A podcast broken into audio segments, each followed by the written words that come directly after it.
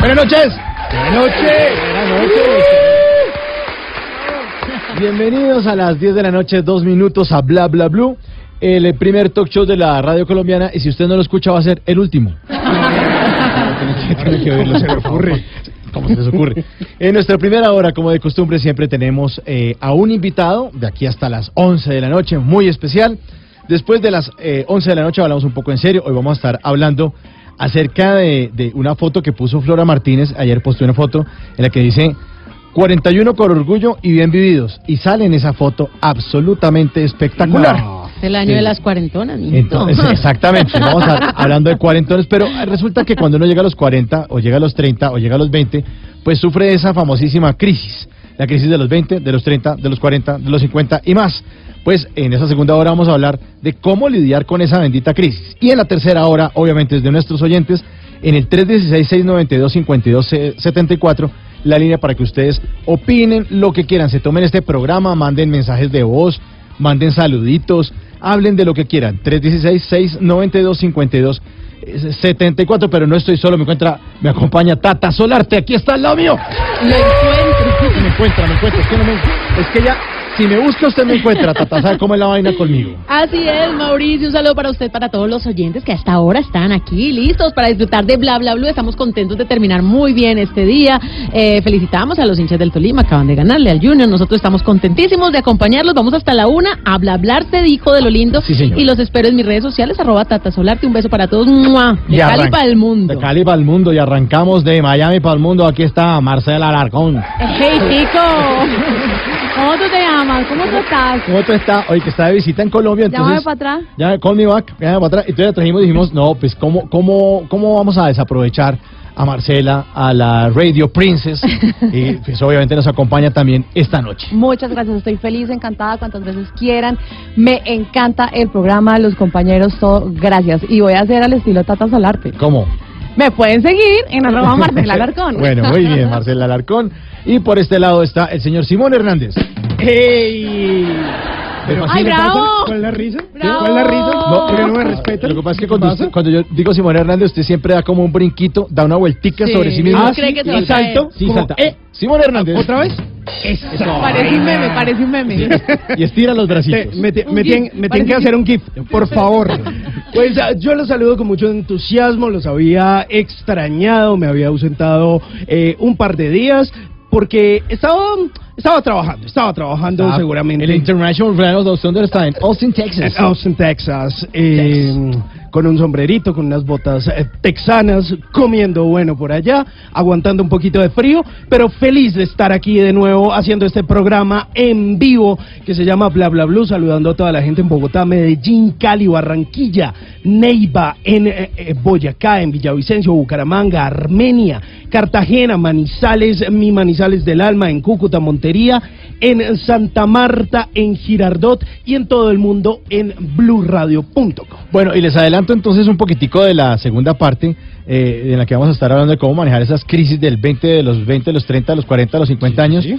Eh, con esto, por ejemplo, si- niñas, si yo les digo George Clooney, ¿ustedes en qué piensan? Cosita rica, numeral, Dios me lo bendiga, mi amor, papacito, ¿Tienes- rico, con Yo sabor, me- apoyo. Yo me acuerdo del reloj que promocionó. ¿Sí? Lo que me- Sí, ajá. Está el reloj. Sí. Tiene 57 años. Ah. Johnny Depp tiene 55 años. No, pero Johnny Depp no, Le tengo- alcohólico. bueno, se gasta como 20 mil dólares diarios. Le se lo cambio, se lo cambio. Se lo cambio por Brad Pitt.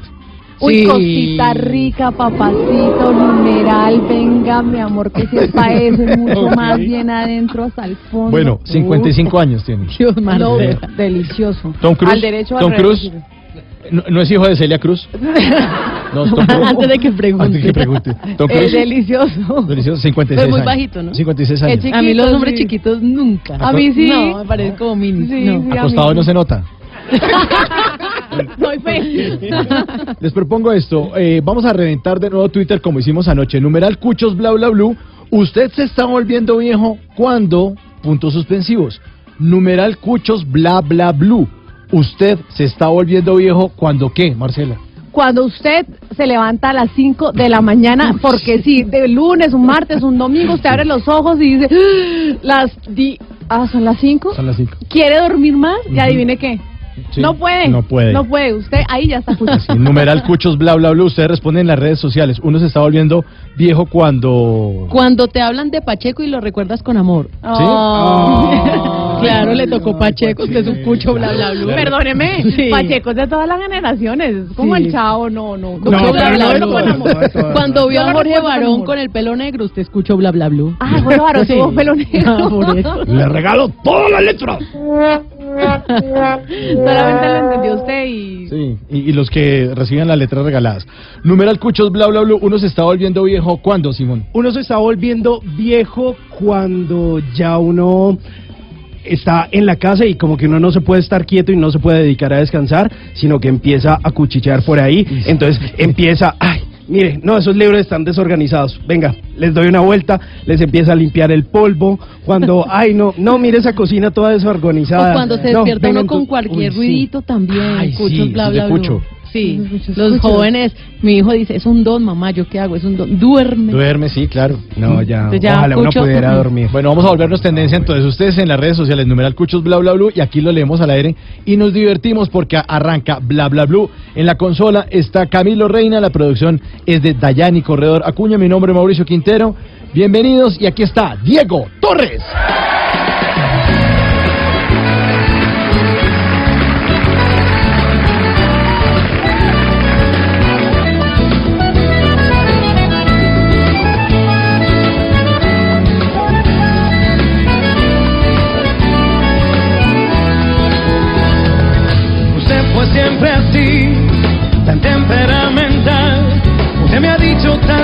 Cosas que jamás podré olvidar. Usted me hizo a mí pensar, aunque sea tarde ya lo sé. Le agradezco que haya sido todo lo que fue, porque usted me hizo enfrentar con lo peor de mí. Y en mi lado más oscuro me descubrí. No olvide que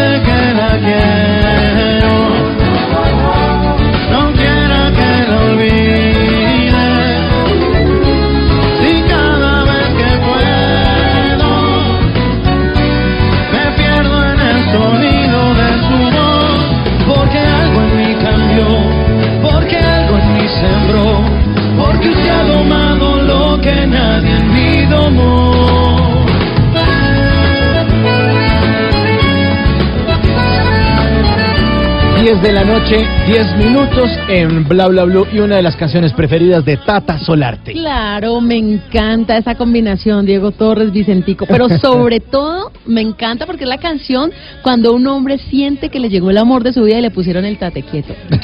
Ya, te, te ajuicias. Sí, ¿Te ajuicias- te ajuicias y me te fascina ajuicias? porque me la dedicó mi esposo conquistándome. Ah. Volviendo. Habían muchas capillitas, pero llegó la catedral.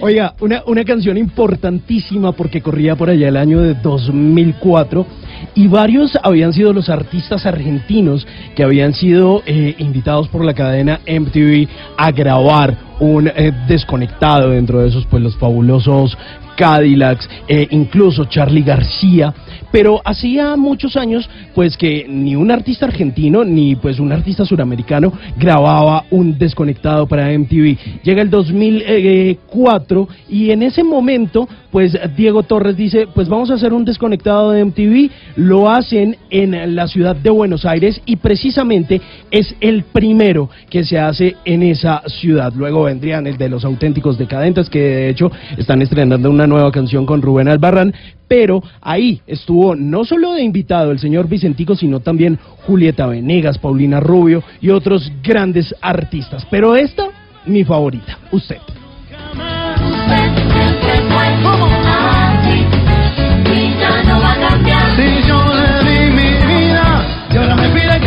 Yo no cambio más. Pero no olviden que la espero.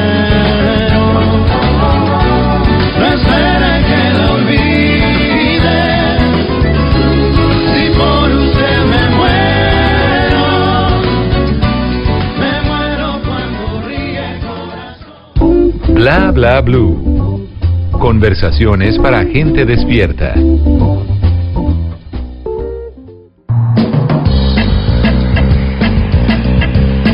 Bueno, ya está listo nuestro invitado, Simón, ya lo podemos presentar. Eh, no, no, me ¿Está falta un poquito ma- maquillaje. Maquillaje sí está ahí. Sí, sí, ahí está alambrado. Listo. me dicen, Alambrado. me dicen que ya puede salir. Ya puede salir. Dicen que puede salir. A, señal, a señal sale, a señal sale. Perfecto. Eh, bueno, listo. Vamos. Ejemplo de vida y de esfuerzo.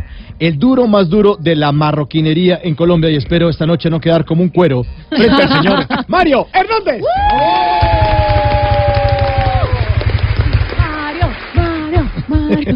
Ya tiene barra ahí en el público, Mario, bienvenido. Buenas Pues Muy noches. emocionante esto aquí esta noche. Miren cómo viven, gozan mucho y por eso les pagan sueldo también. Imagínate. Imagínense, no, porque la pasan buenísimo. Y la barra real está falta- en los armarios. Falta Los el dioses. aguardiente o el tequila aquí. Vea. eh, estamos, gestionando, Salud. estamos gestionando. Ah, No, bueno. es que Punta el de doctor. Gallego puede estar escuchando, entonces no hay nada aquí. No existe la posibilidad. Es un honor para nosotros que usted haya sacado tiempo de su descanso, porque ya está ahora o en sus compromisos, para acompañarnos en Bla Bla Blue para hablarnos de la historia de su vida y dejarnos un mensaje esta noche, porque es bien importante lo que ha hecho Mario Hernández, no solo en su carrera, sino con miles de personas que han seguido eh, su ejemplo y han sido afectados todos sus empleados y todo lo que ha hecho Mario alrededor de la industria del cuero en Colombia. Qué placer y saber que tanta sabiduría está en esta mesa hoy, dispuesta a compartirnos un poco de todo ese éxito que usted ha tenido. Y como para entender a dónde ha llegado, pues es bueno saber de dónde viene.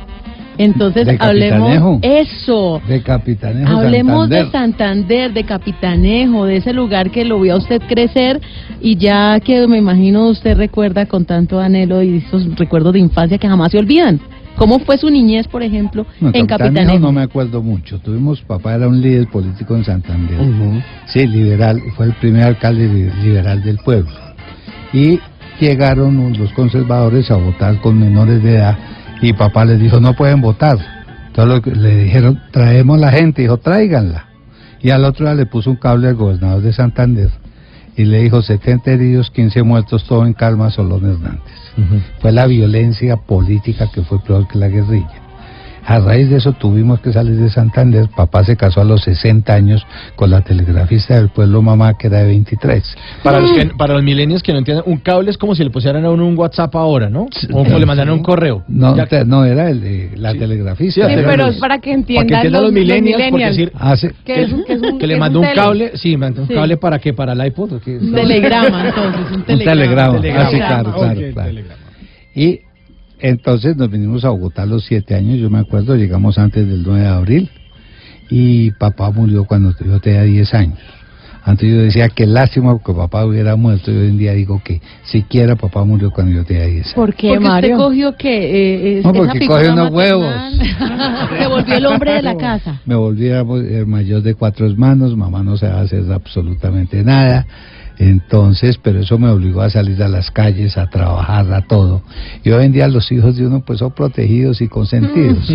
Sí, entonces yo creo que eso eso fue bueno. Pero entonces hasta a los O 14 sea, no hay, años... mira, mira que no hay mal que por bien no venga. Claro. A raíz de la violencia política tuve que salir de Capitanejo, si no ya estaría sembrando tomate o tabaco.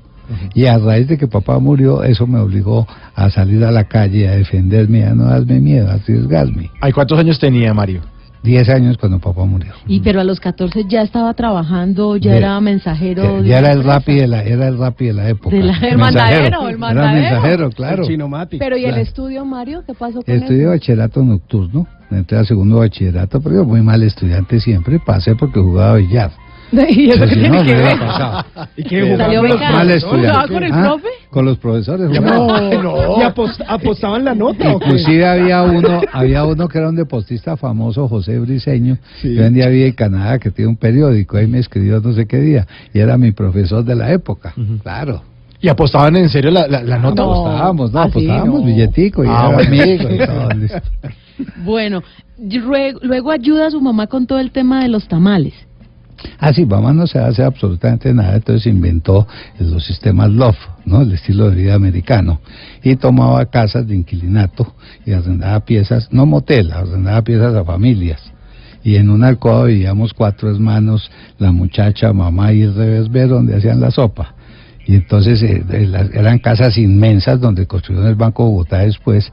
Esa casa, mamá la tuvo arrendada, tenía como 20 piezas y no te dan sino un baño, te uno que salía a las 12 de la noche para ir al patio. ¿Sí? Y entonces ahí vivíamos y empezó mamá a hacer tamales, cosas de y yo salía y los vendía. Pero usted salía y los vendía porque usted quiso salir a venderlos o su mamá le dijo...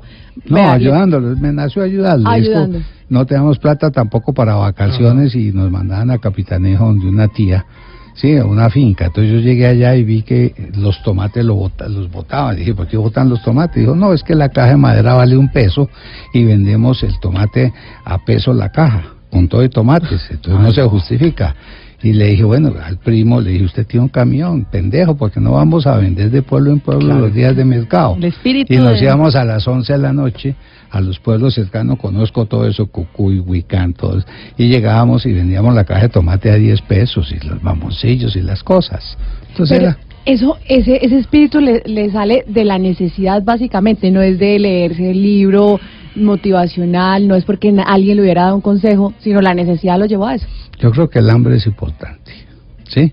Y la necesidad, pero tampoco era pensar en dinero, sino que me gusta hacer las cosas. Yo no estoy pensando en dinero y ser el más rico del, del pueblo, no, nada, sino que me gusta. Y, y para tener éxito tiene que tener constancia.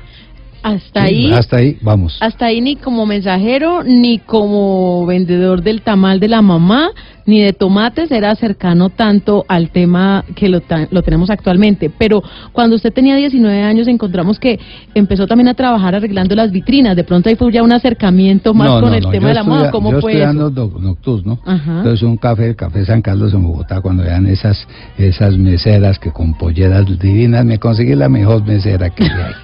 Que él hacía la mejor. Además conquistado. ¿Cuántos platos llevaba? No, Sí. o que era muy como bonita. 19 años, así de tu altura, unos ojos lindos Ah, y todo. linda. Y, y me fui a vivir con ella y dejé de trabajar. Entonces vivíamos en el parque, en el parque de los periodistas, todavía que existe la En el casa. centro de en- Bogotá. En el centro de Bogotá, en una esquina ahí, en un inquilinato.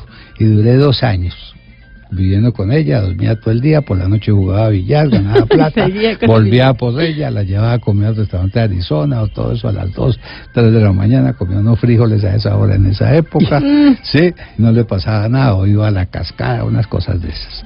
Y así duré dos años, pero a los dos años, la vida cómo te va preparando. A los dos años salí y dije, no vuelvo. ¿Cómo Le dije a un novio? amigo, dije, no vuelvo. Y enamorado ¿Y de la lo y no volví.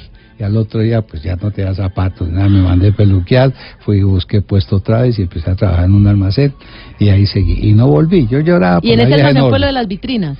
No, en ese almacén, a los 20, llegué a ser administrador de almacén y a los 21 años dije, me voy. También. Ya no vivíamos en Usted tenía alma de milenio. Ya no vivíamos Sí. en inquilinato. Sí, ya vivíamos en el barrio Santa Fe, que era bueno en esa época, venía 22, 18, 18, 62, 700 pesos el arriendo. Y los cuatro hermanos, entonces renuncié sin tener para el arriendo ni para nada. Entonces empecé a hacer vitrinas, empecé a vender mercancía que traían los italianos. Nos veíamos, ustedes, el Cisne, ustedes no conocieron el Cisne, que era en la carrera séptima entre 24 y 25, una cafetería muy buena y nos reuníamos todos o nos emulábamos en la 18 con séptima. Y ahí empecé a vender mercancía a esta gente y a, y a hacer vitrinas y con eso me defendía. Llevaba los 30 pesos para el mercado el otro día y así andábamos. ¿Qué es hacer vitrina? ¿Viste? Decoración. Ah, Las decorar. ponía sí, bonitas, las entonces... Claro. Entonces Ah. antes estaba la Es que eso vitrina tiene y no su vendía. ciencia, Y ¿no? luego Sí, llegó él cursos, y las sí. puso bonitas y empezaron a vender más. Pero Mario, ¿usted de dónde empezó a conseguirse toda esa mercancía, mercancía en Bogotá? Iba y la buscaba ahí en Ah, no, San venían los Victorino, ¿de italianos, no, los italianos. En esa época eso estaba lleno de italianos que traían los paraguas. Eran los chinos de la No, época. Sí, eso, los chinos de la época. Traían bufandas de seda, muchas eh, eh, paraguas, guantes, guantes de cuero, todo eso. Entonces me daban y yo me vendía y me ganaba mi platica. Y hacía vitrinas y ahí me las arreglaba. Claro, pero la calle también es dura, ¿no le pasó alguna vez algún chasco que usted tenga ahí como presente con alguna persona? Eh, por, porque comúnmente cuando usted se enfrenta en, en- a la gente en la calle suele ser un poco tosca, ¿no? A veces y generalmente en, en, en las ciudades tan grandes como Bogotá. No, yo vendía los almacenes, vendía al por mayor, no vendía producto individual.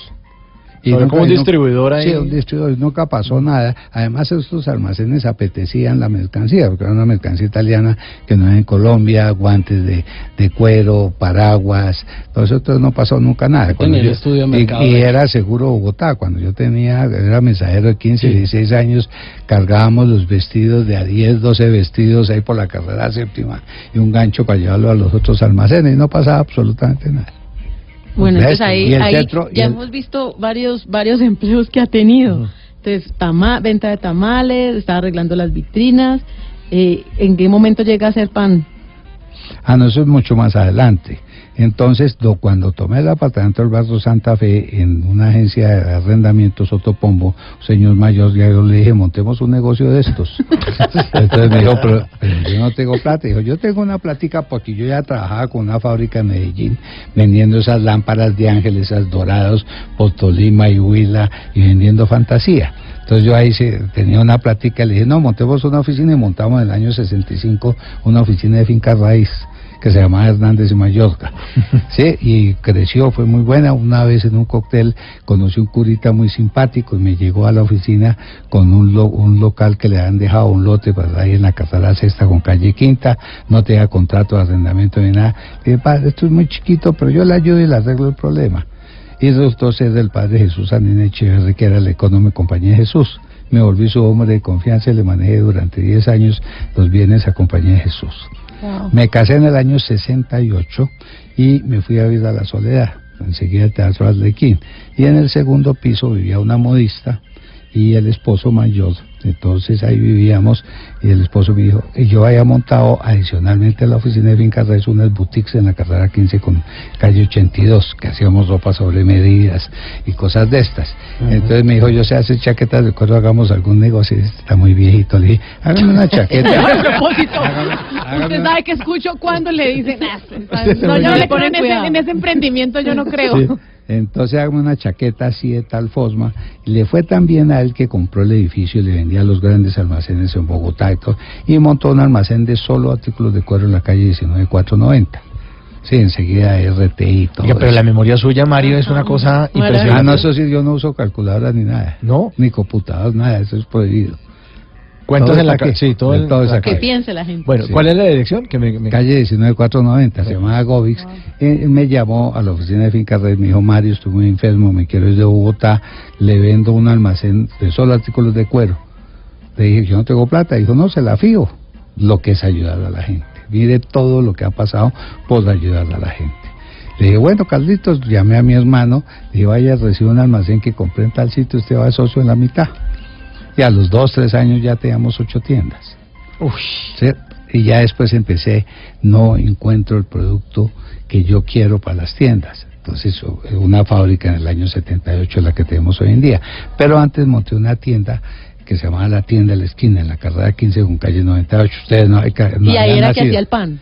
No, y una, una, una pana- no, era una panadería Ah. salsamentaria top, top, top. Yo era muy amigo, y ojalá Bernardo me esté oyendo, Bernardo Tobón Martínez, que era el gerente de emisoras Monserrat, y todos los días tomábamos trago ahí en la taberna vasca o en la barra en la calle 22. Y llegué y le dije, oiga, Beni, necesito unas cuñas de que en Semana Santa anunciemos la tienda de la esquina, panadería, salsamentaria, rancho de licores abiertos. Y me dijo, no, hermano, eso es pecado. el, el Bernardo como negociante que es. Y entonces lo convencí que pues, dijera que únicamente panadería. Un Viernes Santo, supuestamente nadie abría un Viernes Santo y esa, eso fue impresionante. Y ahí, eh, ahí la panadería, la salsamentaria, la oficina de finca raíz y le vendí la oficina de finca, cuando compramos la fábrica, después como en el año 80 le vendí la oficina de finca raíz al socio mío y me fui a manejar los almacenes y la fábrica. Bueno, Ahí a- seguimos. ahí y vamos. me- ahí me separé. Ah, Entonces, bueno. mi señora no quiso la tienda de la esquina. Entonces, lástima, si no hoy en día tendría, es lo que están montando toda la gente, estos negocios pequeños con todos. Bueno, vamos, vamos ahí. Ahí le ponemos pausa a esa historia que está buenísima. Nos tiene a todos así Sí. como... Qué buena historia. Embobados. Eh, Mario, eh, numeral eh, Cuchos Bla Bla Bla. ¿Uno se está volviendo viejo cuando qué? No se está, cuando no se levanta, me imagino, estaba en el cementerio, ¿no? Hay que andar con ganas. ¿sí? Bueno, ustedes en las redes sociales nos cuentan con el numeral Cuchos Bla Bla Bla. ¿Uno se está volviendo viejo cuando cuando son las 10 de la noche, 27 minutos. Cuando siente los temblores. Y siente los temblores, A las estás 10 y diciendo, eh, 4, a las 10 y 4, sí, el sismo de 5.3 eh, a 148 kilómetros de profundidad en Zapatoca, Santander. Se No, sintió en varios lugares de Colombia. Entonces, mis paisanos, mis paisanos. entonces, cuando uno siente todo, también. Mire, nos dice Silvio Plaza con el numeral Cuchos bla bla blue. Uno se está volviendo viejo cuando comienza a añorar el pasado. Pili nos dice con el numeral Cuchos bla bla blue cuando los hijos de los amigos se empiezan a graduar de la universidad. Uy, está. 10 de la noche, 28 minutos, estamos con Mario Hernández. Y no se les olvide, numeral cuchos, bla, bla, bla. No por Mario Hernández, no, no va a faltar respeto, don Mario, por favor. sino para que ustedes nos cuenten nada. en qué momento se están volviendo viejos, Marcela. Lorena Giraldo dice, usted se está volviendo numeral cuchos, bla, bla, blue, cuando se levanta y le cruje y le duele todo. Ah, pero eso es Ay, del y- guayabo. Pero, pero además le quiero decir a Lorena que cuando uno empieza a decir, ah, esto fue porque ayer caminé mucho, este- ay, pero este otro es porque Sí. ayer la tata me dio el computador y me pesó. Sí. Sí, uno- sí, sí, sí, sí, y, y así uno le empieza a dar... a- Lo- los achaques. No, pero es la culpa es de todo el mundo menos de uno. Sí, no es que uno no se cuida, no, la culpa es de todo el mundo. Los cuchos. cuchos, bla, bla, bla.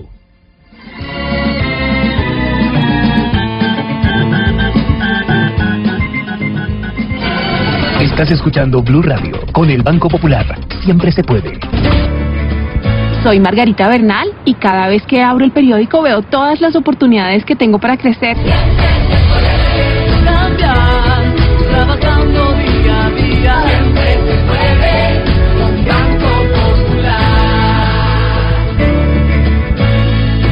Margarita es cliente del Banco Popular y junto a ella pensamos que si vemos el mundo de forma positiva, sabremos que siempre se puede. Banco Popular, somos Grupo Aval, vigilado Superintendencia Financiera de Colombia.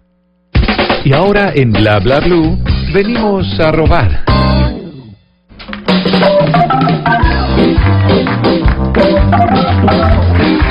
Muchísimas gracias. En Bla Bla Blue vinimos a robar porque venimos a robar. Eh, Silvia Marillo, en su cuenta de Twitter, arroba Silvi Marino G, escribe un diálogo que dice, ¿de quién es todo eso? Le responde, de Licetex. Literal, y tiene toda la razón. Tiene toda la razón. Nuestro querido colega Yamit Palacio, arroba Yamit Pala Villa, puso la siguiente noticia en su cuenta de Twitter. En un hotel japonés despidieron, pone despidieron entre comillas, despidieron a unos robots por no cumplir con sus tareas. Y ahí mismo pregunta Yamit Palacio, ¿les habrán eh, pedido primero que se pusieran las pilas? ¿Los habrán llamado a descargos? ¿Les habrán hecho un eh, despido automático? Y le responde arroba Daniel Serpa, "Mm, eso fue apaga y vámonos.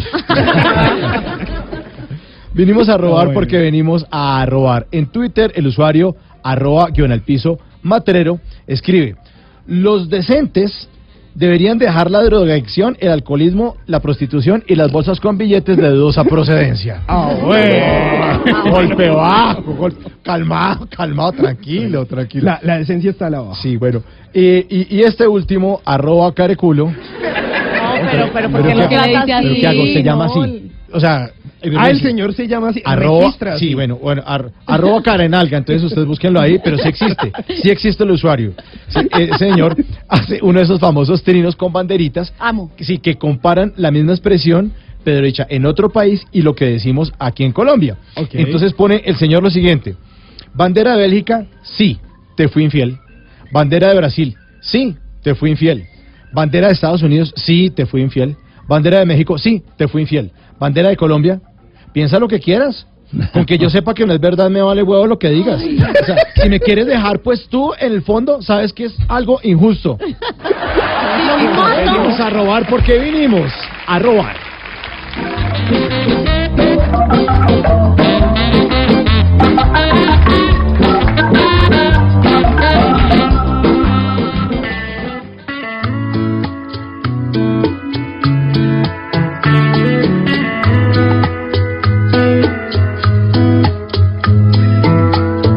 Hay mentiras en los labios, hay mentiras en la piel. Qué dolor. Hay mentiras, hay amantes que por instantes de placer ponen su vida a temblar. Hay mentiras compasivas, hay mentiras por piedad, que no quieren lastimar. Mentiras que nos hieren de verdad. Ay, ay, ay.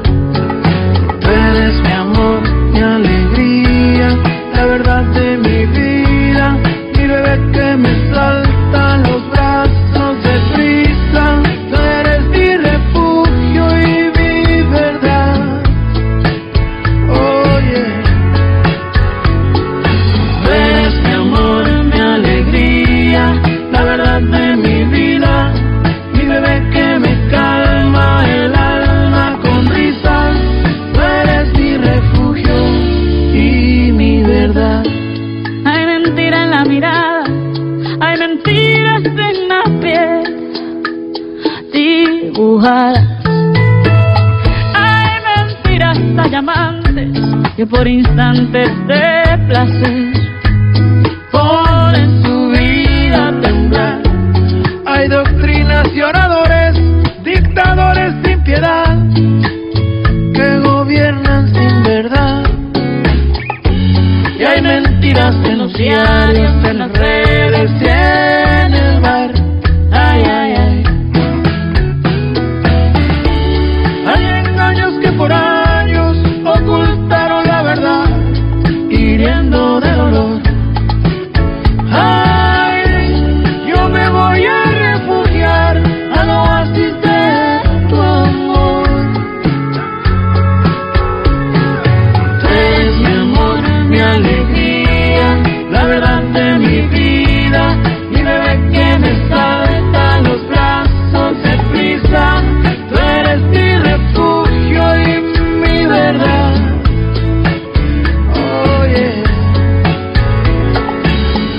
verdad, sí señores, de Maná al lado de Shakira. Y hoy estamos es con la verdad de Mario Hernández, quien nos acompaña en Bla Bla Blue, el gran empresario colombiano de la marroquinería. Y nuestros oyentes creo que siguen opinando con el numeral Bla Bla Blue cuando se vuelven cuchos. Numeral cuchos, Bla Bla Blue.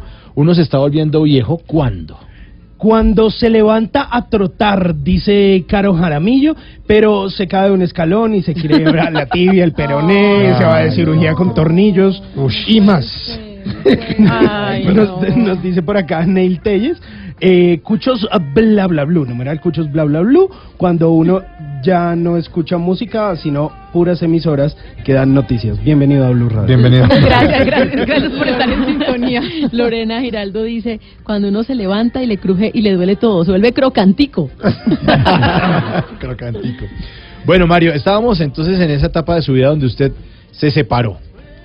Eh, años 80, ¿no? Me separé en el 78. 78. La primera separación. La ¿Cuál- primera, ah, que sensei. La primera.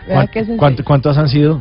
Para ir a- No, no, una nomás. Ah, bueno, no una me he no. podido Ah. recuperar de la separación de, de la primera. Lo dice Qué una duro. seriedad. Sí, uno le cree. No, ¿Es entonces- la empresa más difícil el matrimonio? Sí, será? claro, complicadísimo. No, pero de una manera que funcione, eso uno dice a todo que sí. listo. Ah, me encanta. Gracias. Cuatro no tiene letras. problemas, no tiene Yo siempre he dicho. ¿Cuatro? Cuatro. Claro, cuatro letras que todos los esposos deben tener clarísimo para que el matrimonio funcione. ¿Qué es? La O, la B, la D y la C. Obedece. Obedece. obedece. Sí, claro. Con eso el Obedece. matrimonio les Sí, funciona. claro. Bueno, Mario, entonces estamos en el 78 y, Sí. y usted estaba con su nuevo almacén de cueros que lo compró como por... No, lo compré en el 73. Sí. Ya en el 78 compramos parte de esta fábrica que está Que Cali mucho más grande. Ujú. Está la fábrica. La fábrica quebrada. Sí, porque no encontraba yo producto que quería para mis almacenes. Ujú. Yo no soy diseñador ni nada, pero no me gustaba lo que había en el mercado. Dije, tengo que hacer productos diferentes. ¿Y, dónde sacó los, y los diseños de dónde salían? La cabeza de viajar por el mundo, de ver revistas, de todo. Y ponerle uno el- su toquecito, ¿no? ¿Ese fue el nacimiento de Cuerolandia? No, Corolandia fue en el 73. Ah, ok. El almacén que compré se volvió Cuerolandia y se volvió Cuerolandia porque le iba a poner la tienda del cuero y un amigo le puso un local que le arrendé el de Claudio, yo tenía la oficina de Finca Raíz, el local de Claudio de Colombia, en Unicentro se lo arrendé a Alfonso Saavedra. Yo me fui a Estados Unidos y volví y él le puso la tienda del cuero y yo ya tenía yo ya tenía el mismo aviso para mi almacén, pero no tenía plata para el aviso, para cambiarlo, y muchas veces que sale de ahí salió Cuerolandia. Reciclamos el aviso. Ah, bueno. ¿De verdad? Reciclamos, claro. Wow. Claro. Yo me habría vuelto un ocho. Ya Sí. tengo el nombre que voy a hacer. Pero ¿en qué momento se vuelve Mario Hernández? ¿Cuerolandia en qué momento se vuelve Mario Hernández? Ok, no, después, eh, después, ok, seguimos Corolandia y en el año 81, 82 la fábrica estaba quebrada otra vez, un socio judío me la vendió y yo me fui a manejarla. Sí, en el año 85 por ahí trajimos la, la marca suiza de Bali y hacíamos calzado con unos amigos en Cali y aquí hacíamos las, los- la marroquinería durante 10 años. En el año 92 monté en el Tron Plaza de Nueva York una tienda y llevé puros matas colombianas, muebles colombianos, no sabía nada de moda, todos los productos eran color café y negro y el nombre era Marroquinera. Entonces, eso no se pronunciaba bien. En inglés, ¿cómo pronuncia? Sí, y, y me tocó una época muy difícil allá. Inclusive hablé con Trump y me bajó el arriendo de 15 mil dólares a 10 mil ¿No se dólares. conoce a Donald Trump? En esa época. en ¿Y será que se acuerda de 90. usted todavía no? No se le creo. dice, Yo pero no creo. fue, yo Buenas, el de la rebaja, yo Tocayo, yo aquí me hizo descuento. me hizo descuento. ¿Qué es lo que está pasando hoy en día en Colombia? Los locales se están desocupando, entonces hay que rebajar los arrendamientos. Eso pasó allá en el año 92. Pero Mario- ten- ten- perdón. Tengo una pregunta, Mario. Cuando empezamos la entrevista hablamos de un momento de una infancia muy pobre, eh, todos metidos en una pieza, usted tratando de sacar adelante a su familia, pero usted en qué momento, cuándo se levanta y dice, tengo plata, tengo modo, ya no, ya no soy ese muchacho pobre. ¿Cuándo lo siente? ¿Cuándo No, yo siente nunca he sido pobre. Pero vivía en una pieza Sí, con siete personas. tiene, pero vivía y comía, arroz con leche, pero comía. Es que tenía lo necesario. Entonces, yo nunca he sido, nunca he sido pobre y eso tal vez es una ventaja, porque lo que he ido es subiendo. Yo agradezco todo, todo me parece lindo, todo me parece bien. Nunca y nunca me he sentido pobre. Claro, y hay gente tan pobre que lo único que tiene es plata, también dicen. Sí, exactamente. Pero entonces llegó, están allá en, en los Estados Unidos con su tienda, 10 mil dólares, Y ya entonces, que eh, era ya alto igual, ¿no? tres o cuatro años, volví a Bogotá, pero mire, ese fue mi mejor MBA de la vida. Porque entonces ahí no perdí, ahí gané. Aprendí que había que hacer moda, aprendí mucho porque estuve mucho tiempo en El Nueva café y York. el negro. No, aprendí de, de la moda, de las cosas, de las marcas y cambiamos. Entonces llegué a Bogotá, contraté dos agencias de publicidad y una en, en España. Llegué a España, me dio una clase de mercado y me dijo, me dijo Carlos Carrión, me dijo, mire, usted hace productos de cuero de lujo asequible y eso ya en el nombre del fundador tiene que cambiarle el nombre. Yo nunca había querido. Entonces llamé a Bogotá y dije, bajen los avisos de Cuerolandia y de Marroquinera y le ponemos Mario Sna. ¿Eso fue en qué año entonces? Eso hace 20 años, vamos a cumplir ahorita. Bueno. Ahí nace Eh, entonces Mario. Mario Hernández, ahí sa- sale esta marca prestigiosa. Mario, ¿usted, le, ¿usted sabe qué es tirar caja? ¿Será el caja de cuál?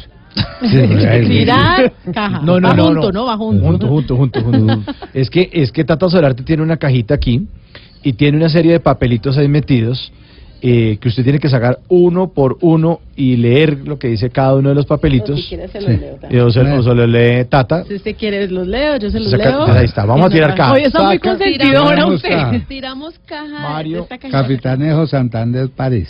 Ay, sí, yo quiero que nos cuente, Mario, y nos vamos a reír un poquito, porque mm, me chismosearon que cuando usted conoció París, usted dijo, ah, no, pero esto es igualito a mi pueblo, esto es igualito a Capitanejo Santander. ¿Todavía piensa Sí, eso? yo siempre he pensado que el mundo es igual. Sí, llegué a, llegué a París, entonces dije, esto es igual a Capitanejo, el Sena se... Momentico, no. Momento, momento, despacio. París es igual a Capitanejo. Claro, Santander. claro, O sea, claro. Como cuando uno llega a París. Sí, claro. Y le voy a contar por qué. ¿Por qué? El Sena, el Capitanejo se llama el Chicamocha, los- el río Chicamocha. El río. río. El río. La iglesia de Notre Dame es la iglesia del pueblo.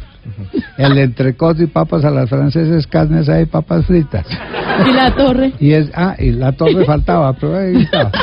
Y, es, lo hace. y es menos edificios, pero la gente es igual. Con dos piernas, dos brazos, veinte, diez dedos, es la misma cosa. Que hay más gente, menos. Esto, las carnes las preparan diferente. Para mí es lo mismo. Hay que viajar, hay que mirar, hay que ver las otras culturas, cómo cocinan las otras cosas. Pero no son superiores a uno pero ni el mundo inferiores es a- el mismo. el mismo. El mundo es el mismo. Somos gente. Ah, Ojo. Esta es una lección de humildad Sí, que nos sí, sí, está sí. dando Sí. Oigan eso, Mario oigan Hernández, eso, nuestro favor. invitado, el gran empresario colombiano. Bueno, Eso. seguimos tirando caja. Tiremos caja, otro Está buenísima. Otro papelito, Mario. Son tres, este es el A ver segundo. qué dice. A ver. ¿Qué tan importante ha sido el dedo en su vida? Oh El my dedo. God. Ah, sí. Oh ¿Dedo? my Sí, God. no. Tata, ¿usted dónde No, me metió? no, eso sí ha servido para todo. Ha servido para todo. No, no. Bueno, Eso- señor Mario Hernández, para todo. cuénteme eh, el tema del dedo cuando usted no hablaba mucho inglés. No, es que nunca aprendí inglés. Ah, bueno. El único sitio que me lo entiende es en China porque ya tampoco habla. ¿Eh? Pero, pero yo nunca aprendí. Si volviera a nacer haría exactamente lo mismo, pero aprendería inglés. Entonces en todas partes, inclusive en China hoy en día, Ajá. con mi intérprete y todos no le entienden la comida, entonces yo me paro y con el dedo digo esto, esto, esto, y eso funciona. Señala dedo- todo. Eso funciona. El dedo ha sido El, determinante. el dedo es el traductor. Claro. Pone el traductor Ha y- funcionado. Ha Yo, funcionado. en el año 92 que fui a China, yo era presidente del gremio, nos fuimos seis personas, lo que es la ignorancia, a vender. Dije, vamos a vender, a llegamos a Hong Kong. En China uno compra, ¿no? Y no, entonces, lo que es la ignorancia, pero mire cómo hay cosas buenas. Para Yo llegué al año donde uno 92 allá a vender, dije, aquí no hay que vender, aquí hay que comprar. Claro. Y empecé a hacer las maletas en China, los morrales y todas estas cosas. Si no hubiera por- sido por eso, no existiríamos. Desde el año Claro, 92. no se había dado cuenta en- de- Entonces Bueno, todo eso no hay más que por bien. El dedo mal por funciona. un El dedo. dedo funciona. funciona. Y último papelito, tirando caja, don Mario Hernández. Último papelito. Uy, qué susto. A mí me da miedo ¿Qué esta. No, No, esos güey, papelitos esto está buenísimo. Conmutados de extensión 105, simulación del audio. Pues, ¿cómo les parece, oyentes de Bla Bla Blue, que llamé en Bogotá al 412-5404 y la extensión número 105 es la del señor Mario Hernández? Ay, qué Usted- dicha. usted puede conmutador mañana Claro. va a estar. reventar. Ya deben estar llamando. Usted Ya. puede llamar, pero lo mejor es que cuando eh, eh, levantan el teléfono suena así. Ah, no, bienvenidos a Mario Hernández. Soy la- Mario Hernández. Lo que necesiten a la orden, si tiene alguna queja, comuníquese conmigo a la extensión 105. ¿Y usted qué hace por su país? Cuénteme.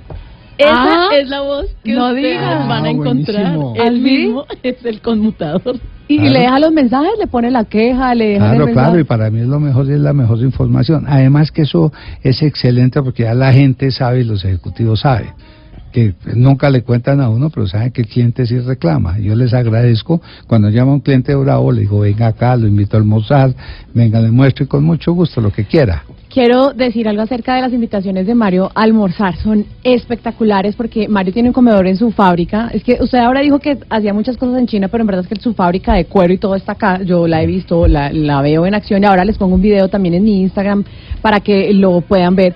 Pero lo, lo que me llama la atención, Mario, es usted para invitar a almorzar a la gente. ¿Cómo se le ocurre la idea de tener un comedor y de traer a su a la, a la costurera, a la señora que le ayuda con el aseo, a la secretaria y lo sienta a todos con el gerente de mercadeo, con el periodista más importante del país? ¿Cómo se le ocurre a usted esa idea, esa No, cuando me fui a manejar la fábrica, pues nunca empecé a almorzar allá. Entonces me hacían un pedazo de carne ahí en la terraza para mí y fui ampliando la cocina. Antes en la fábrica antigua comíamos en la cocina, en esta fábrica nueva pues ya hay un comedor más decente. Sí. Yo almuerzo fácil con 150, 200 personas al mes. Yo nunca salgo.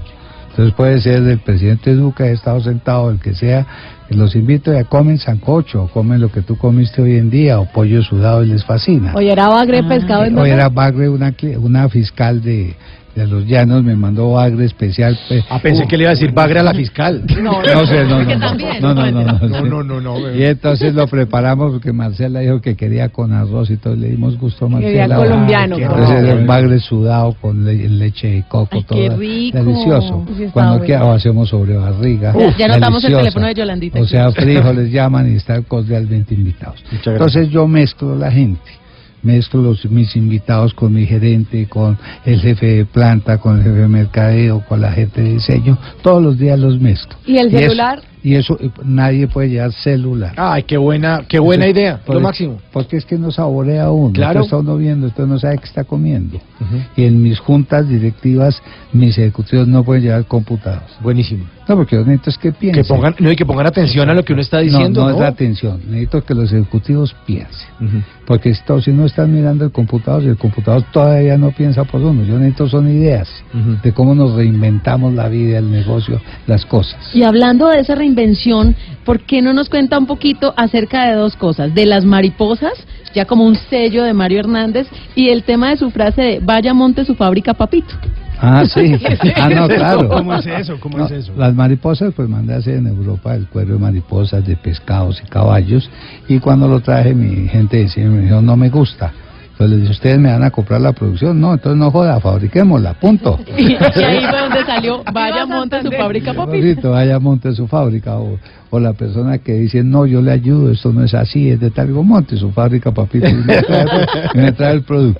¿Y eso fue en qué año lo de las mariposas? Hace 20 años, estamos cumpliendo No, 20 años. 1999. ahorita. Sí, estamos cumpliendo Y, 20. y las mariposas se quedaron. Ah, no, se volvió el icono. Y Claro. ahorita hicimos un corto de mariposas de 10 minutos. Lo hizo lo mismo de la, de la misma gente que hizo la película Colombia Mágica. Magia Colombia- Salvaje. Magia Salvaje. Exactamente la misma gente. O sea, vamos, lanzamos ahorita en mayo un corto de mariposas en los teatros de Bogotá y es un aporte para el mundo. Qué Del- bonito. en Colombia tiene una gran variedad de mariposas. Porque las lo estamos mariposas, lanzando. las mariposas de Gao, mariposas amarillas, las mariposas de Mario Hernández, Eso. las mariposas coloridas. Eso, y la mariposa, eh, yo no sé, es una- un animal que tiene su encanto. Dice que si quieres un deseo, susurraselo a una mariposa. Mario. ¿sus cueros de dónde vienen? Mi meta es, somos de los poquitos que quedamos en América con este tipo de producto de la calidad que tenemos. Este negocio se acabó. Esto antes habían muchas tiendas, muchas fábricas en Colombia. Pero ¿qué pasó? Las eh, artículos de cuero pasaron a las grandes marcas europeas.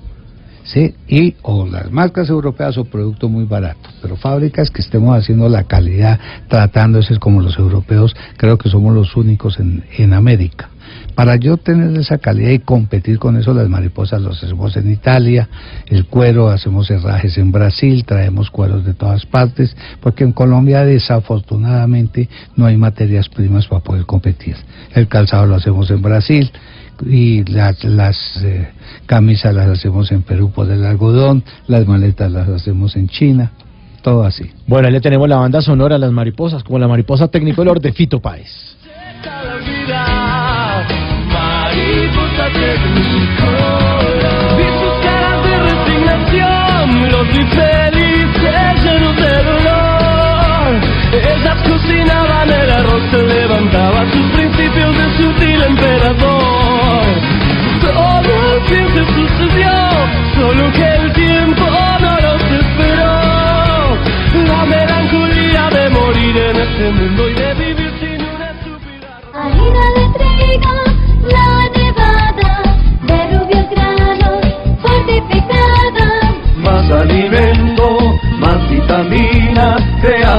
creada con trigo, tanta proteína. Alimento fortificado con vitaminas B1, B2, hierro, niacina y ácido fólico. Desde hace 40 años entregamos para Colombia la harina con los mejores estándares de calidad y rendimiento inigualables. Harina de trigo, la nevada. Trabajamos pensando en usted. Titanes Caracol y Caracol Televisión buscan titanes que transforman el mundo a través de la cultura. Desde el momento en que superé la discapacidad visual, sentí que debía hacer algo por mí y este sentimiento me llevó a hacer algo por los demás. Crear un espacio en donde niños y jóvenes con discapacidad visual pudieran aprender a tocar un instrumento musical. Nomínalos en www.titanescaracol.com. Titanes Caracol transforman nuestro mundo.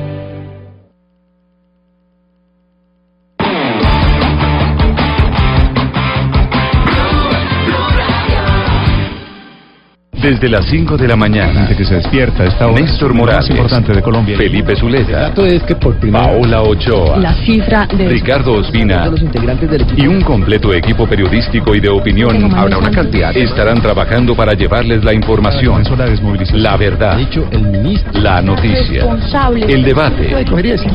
Mañanas Blue, de lunes a viernes desde las 5 de la mañana, por Blue Radio y bluradio.com. La nueva alternativa. Bla bla blue. Conversaciones para gente despierta.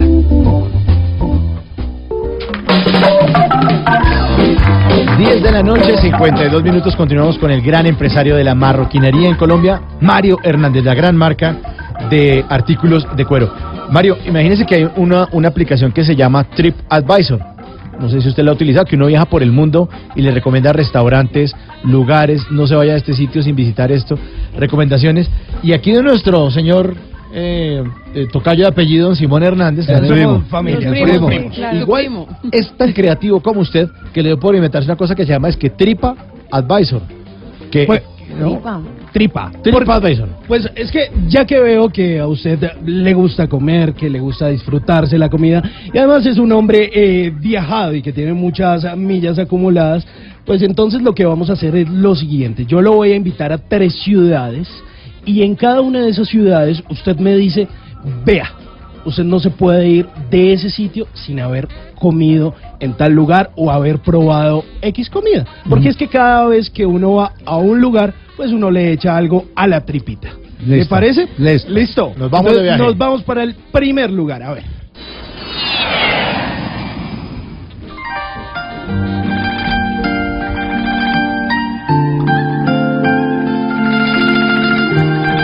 Y entonces eh, llegamos a China. Y entonces uno no se puede ir de China sin haber probado qué. Toda la comida china. Es impresionante. Para mí, yo- mi hobby es la cocina, yo cocino. Para mí, la mejor comida es la china.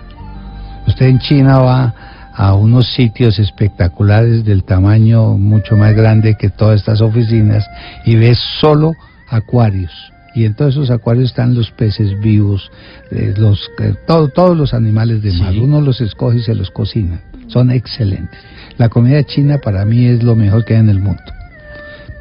Cualquier además, comida china es buena. Además, los restaurantes chinos no suelen ser tan costosos, ¿no? Y son deliciosos. Yo voy mucho porque tengo una gente china desde hace 22 años que es china, china, entonces voy donde van los chinos, o sea, lo que ellos comen. Entonces, sí, el precio es, es razonable, es bueno. Ah, bueno. Y nos vamos para el segundo destino a ver qué nos recomienda.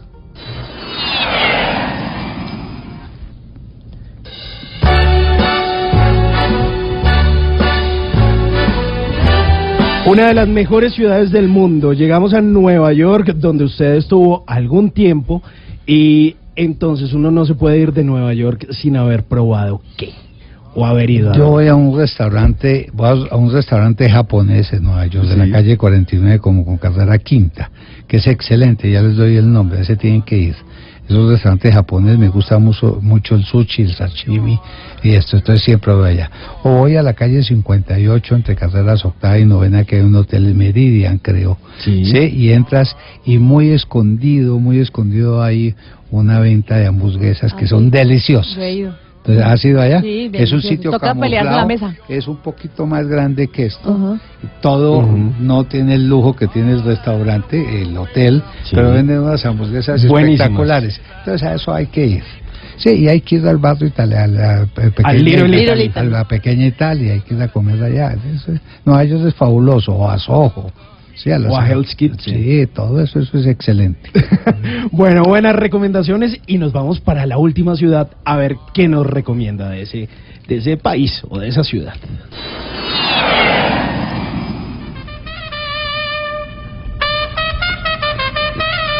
Llegamos a la capital de España, a Madrid. Y entonces uno no se puede ir de Madrid sin haber comido qué.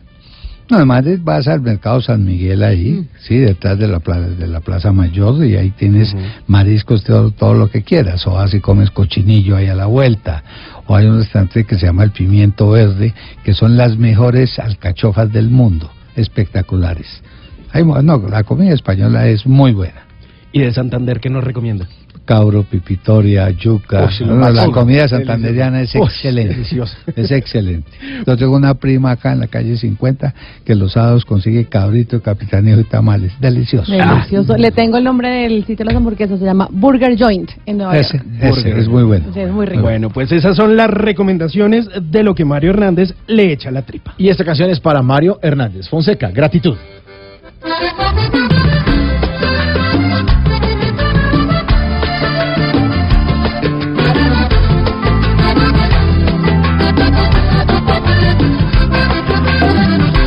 siento gratitud por el tiempo vivido, por la memoria y también por el olvido. Hoy siento gratitud por los días de fiesta, por las que ya pasaron y por las que hasta ahora comienzan. por mi familia y mi tierra, que me dieron los principios, por este amor que nació desde niño. Hoy me siento agradecido. Gracias porque hoy quiero cantar, quiero gritar la alegría.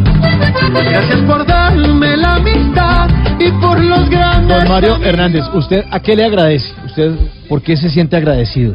Con la vida, por estar vivo, por tener salud, por vivir en un país como el que vivo, con todo lo que he tenido. Nosotros nos quejamos mucho todos los días, pero no miramos lo que tenemos. Este país ha progresado montones. Mire las ciudades intermedias, vaya a los supermercados, mire la ciudad de Bogotá, mire lo que tenemos. Es una belleza.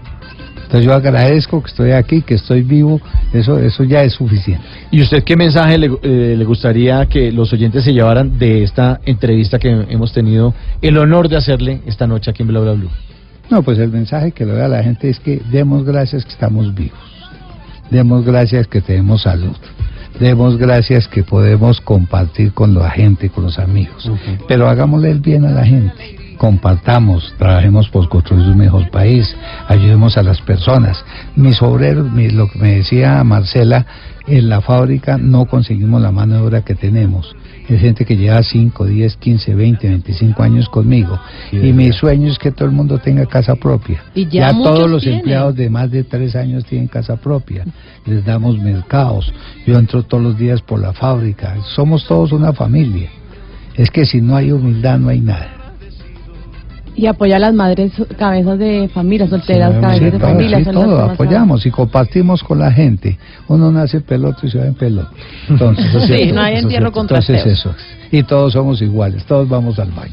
Y ¿De qué- París ¿De qué igual no las damos? a Capitanejo Santander. París igual a Capitanejo, hay más gente que Capitanejo y la carne. la Todos llaman estamos diferente. bajo el mismo cielo. Es la misma, eso, eso es la misma cosa. Bueno, pues Mario, eh, o don Mario, muchas gracias por haber estado aquí en Bla Bla Blue. Qué buen mensaje el que usted les deja a los oyentes. Me parece muy, muy bonita su carrera, un ejemplo a seguir y además una forma muy, muy particular de ver el mundo y de ver la vida. Eso que usted haya dicho que nunca, nunca fue pobre es, es una cosa espectacular. Sí, a mí ¿no? me dejó. Eh, que usted comía No, no, no. arroz con leche o comía cualquier cosa. Y, eso, y dormían siete en una habitación. Y, y- y nunca no, fue no, es que mi hijo Lorenzo, que es el menor, que está muy bien claro, me dice, papá, yo ando aterrado. Tú puedes comer del 24 de diciembre lo que quiera y comes tamal. Tamal con chocolate, lo que comíamos cuando no teníamos también. Que perdemos nuestras costumbres, perdemos nuestra, no queremos lo nuestro. Y aquí es fabuloso, yo prefiero nuestra comida a la comida americana o cualquier otra comida, inclusive a la francesa. Qué bonito Pues mensaje. Y el mensaje que le dio a un hijo en un restaurante me llamó mucho la atención. Resulta que eh, los jóvenes piden, ¿no? Entonces que la hamburguesa con las papas y la gaseosa y al final dejó las papas. Entonces por las papas cobraron tres mil pesos, pues, porque eso era lo representativo de las papas. Y Mario le dijo, cuando terminaron, le dijo, mira, no hubieras pedido las papas, te hubieras ahorrado tres mil pesos. Y a la señora que nos cuidó el carro, en lugar de haberle dado dos mil, le hubiéramos dado cinco mil. Claro. Es que la plata no se puede botar. La plata es muy difícil de ganar, hay que invertirla, hay que ahorrar. Y en lugar de botarla, se le da a la gente que necesita. Entonces es una mejor función. Bueno, pues Me mucha, encanta, mucha, encanta, mucha. encanta. Muy bien, Bravo, Mario Hernández. gracias. Muchísimas gracias por No. estar aquí en Bla Bla Blue y mucha gratitud para usted, para lo que está haciendo No, por gracias. nuestro país. No, gracias a ustedes, los felicito por esta gente muy contenta, que amables, están invitados a almorzar a la fábrica cuando quieran. Muchas Llevan a gracias. Yolanda, le piden la cita, ya los espero. Allá estaremos. Listo. Que sea un Listo. placer. Y dice que quieren, si sobre arriga, frijoles, lo que quieran. Mario Hernández en Bla Bla Blue. Gracias. Gracias. Quiero gritar la alegría. Gracias por darme la amistad y por los grandes amigos. Viva la música de mi tierra, que viva toda la gente buena. Viva la música de mi tierra, que viva toda la gente buena. Viva este canto que hoy ha nacido y que a cantar vengo amanecido.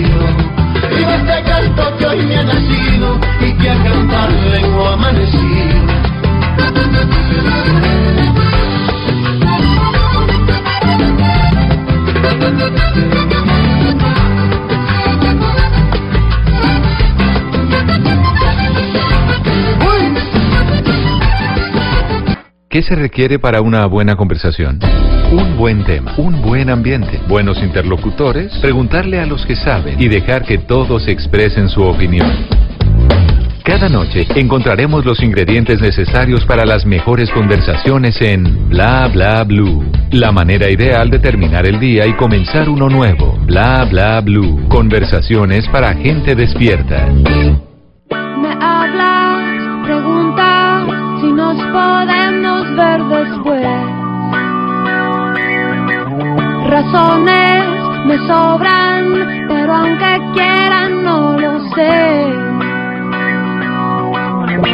Siempre hay algo más que a simple vista no se ve. ¿Será que hay algo más que a simple vista no te asusta la idea de lo que puede suceder? Decirte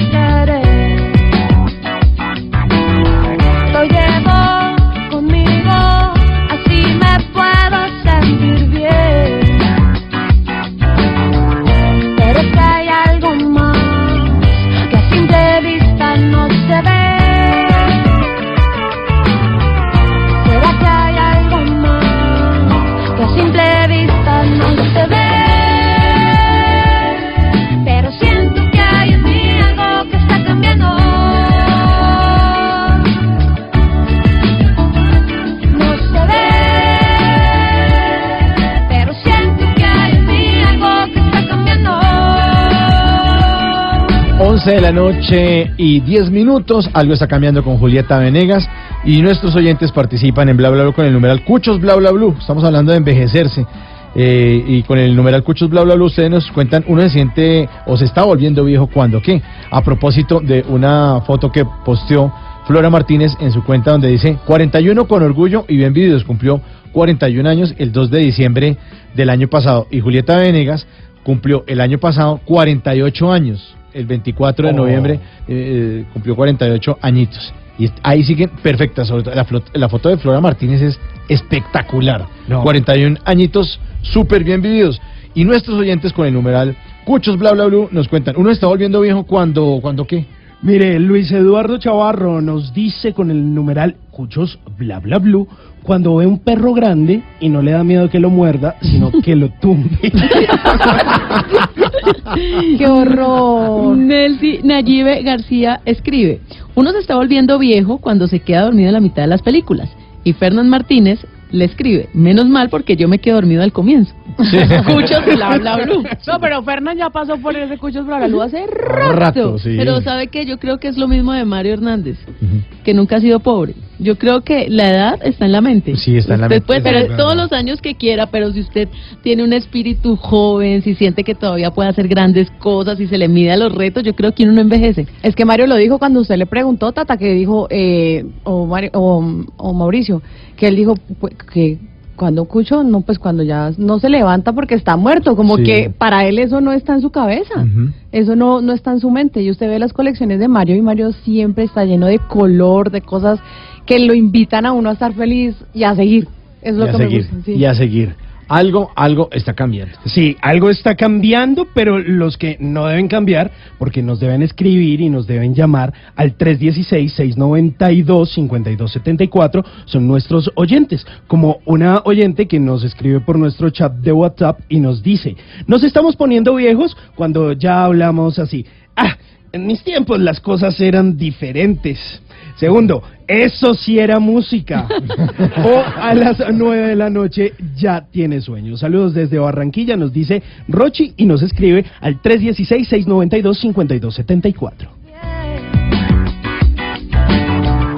Pero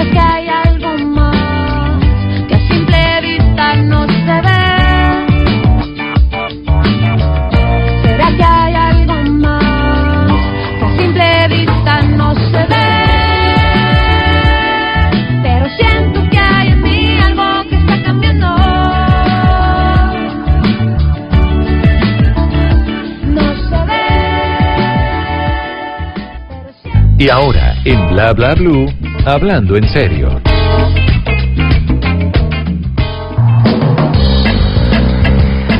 Bueno, ahora sí los invito a hablar en serio. A propósito de nuestro tema, eh, desde Flora Martínez, que eh, sigue regia, uno a medida que va avanzando, eh, que tiene 19 años y cumple 20, dice, ay, ya me estoy volviendo viejo ahora sí. Primero es el afán por cumplir 18. Sí, y después ya cuando llega a los 20, ya estoy... Eche reversa. Eche reversa. Cuando llega a los 29 dice, uy, voy para el tercer piso, pero que me las pelo. No, y después de los hacer". 30 todos. Y después cuando tiene 39, uy, cuarentón, ahora sí va a ser un cuarentón. No. Y el que tiene 49 o 48 como Julieta Venegas ya va a estar diciendo 50. 50 años y yo ya, no, ya, ya tiene uno directorio de los médicos, ya lo conoce un poco Sí, especialista.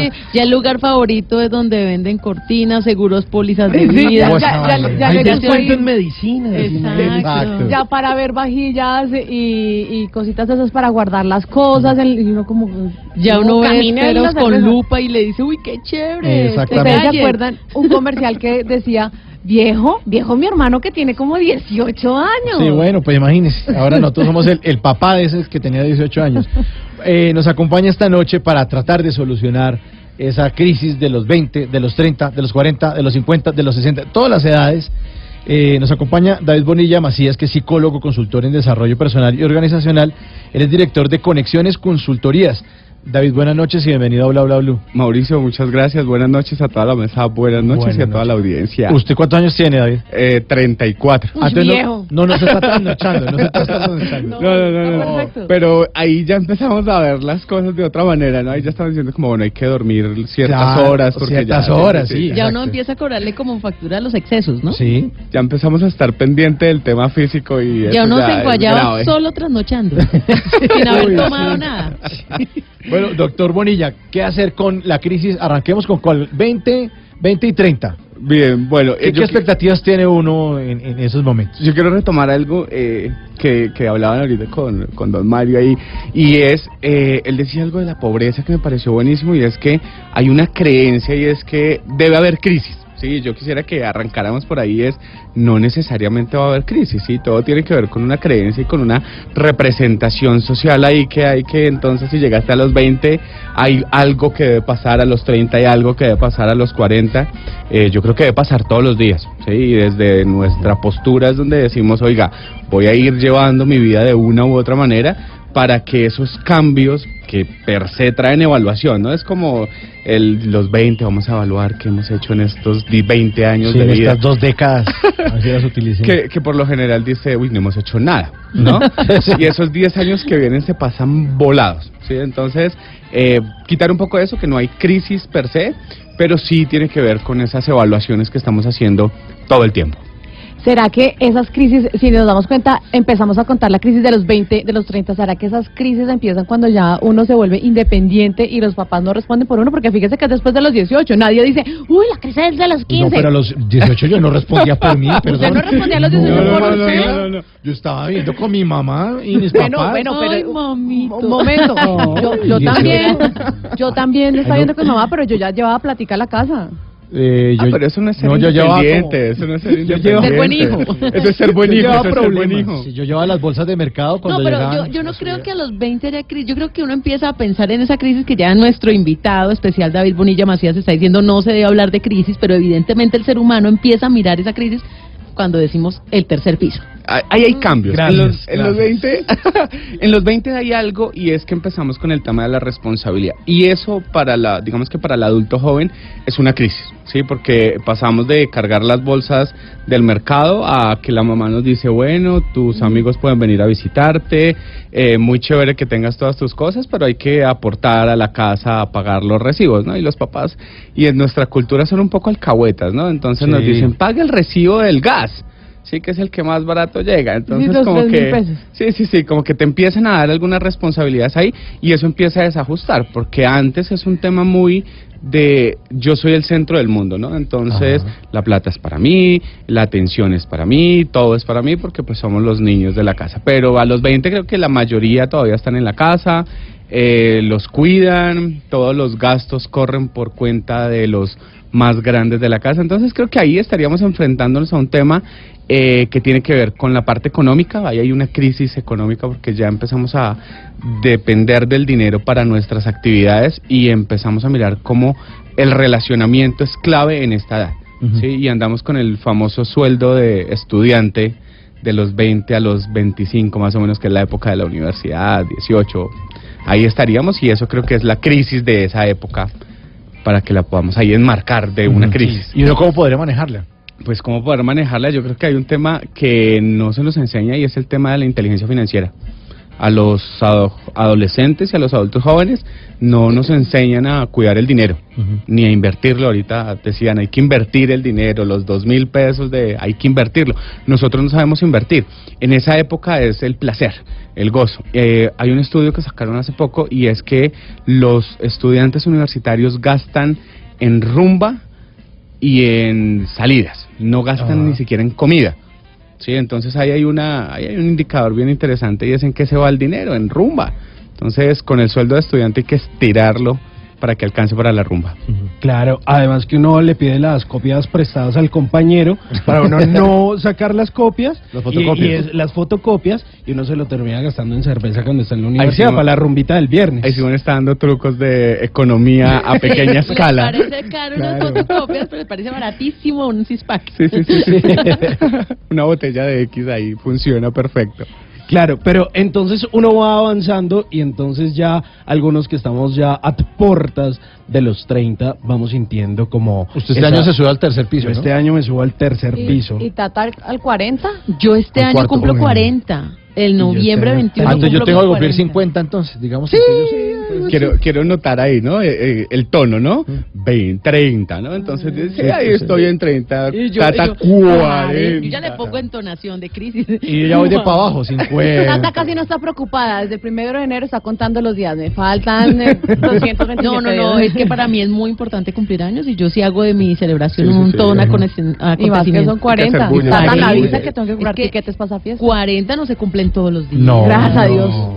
Venga, Bueno. pero eh, yo le voy a hacer un complemento respecto a una mm, teoría también de la vida y son los septenios. Dicen que el ser humano pues cada siete años tiene una transformación, una evolución y son los famosos septenios. Justamente entre los 21 y los 28 estamos entrando a nuestro cuarto septenio y esto lo que dice es que ese septenio es la emotividad, en donde ya hemos superado al- altibajos, donde ya hemos tenido como un, un norte más definido, pero en donde también empieza el ser humano a cuestionarse, ¿por qué no tengo novio? O si es que no tiene novio, ¿por qué no he conseguido nada? Si es que no tiene ni empleo ni Sí, carro. que como que baja la bandera y arrancan todos a correr y unos tienen más cosas que otros más rápido, Como ¿no? que empiezan las preocupaciones, como que esa existencia se vuelve un poco compleja en el sentido de que no ha logrado muchas cosas.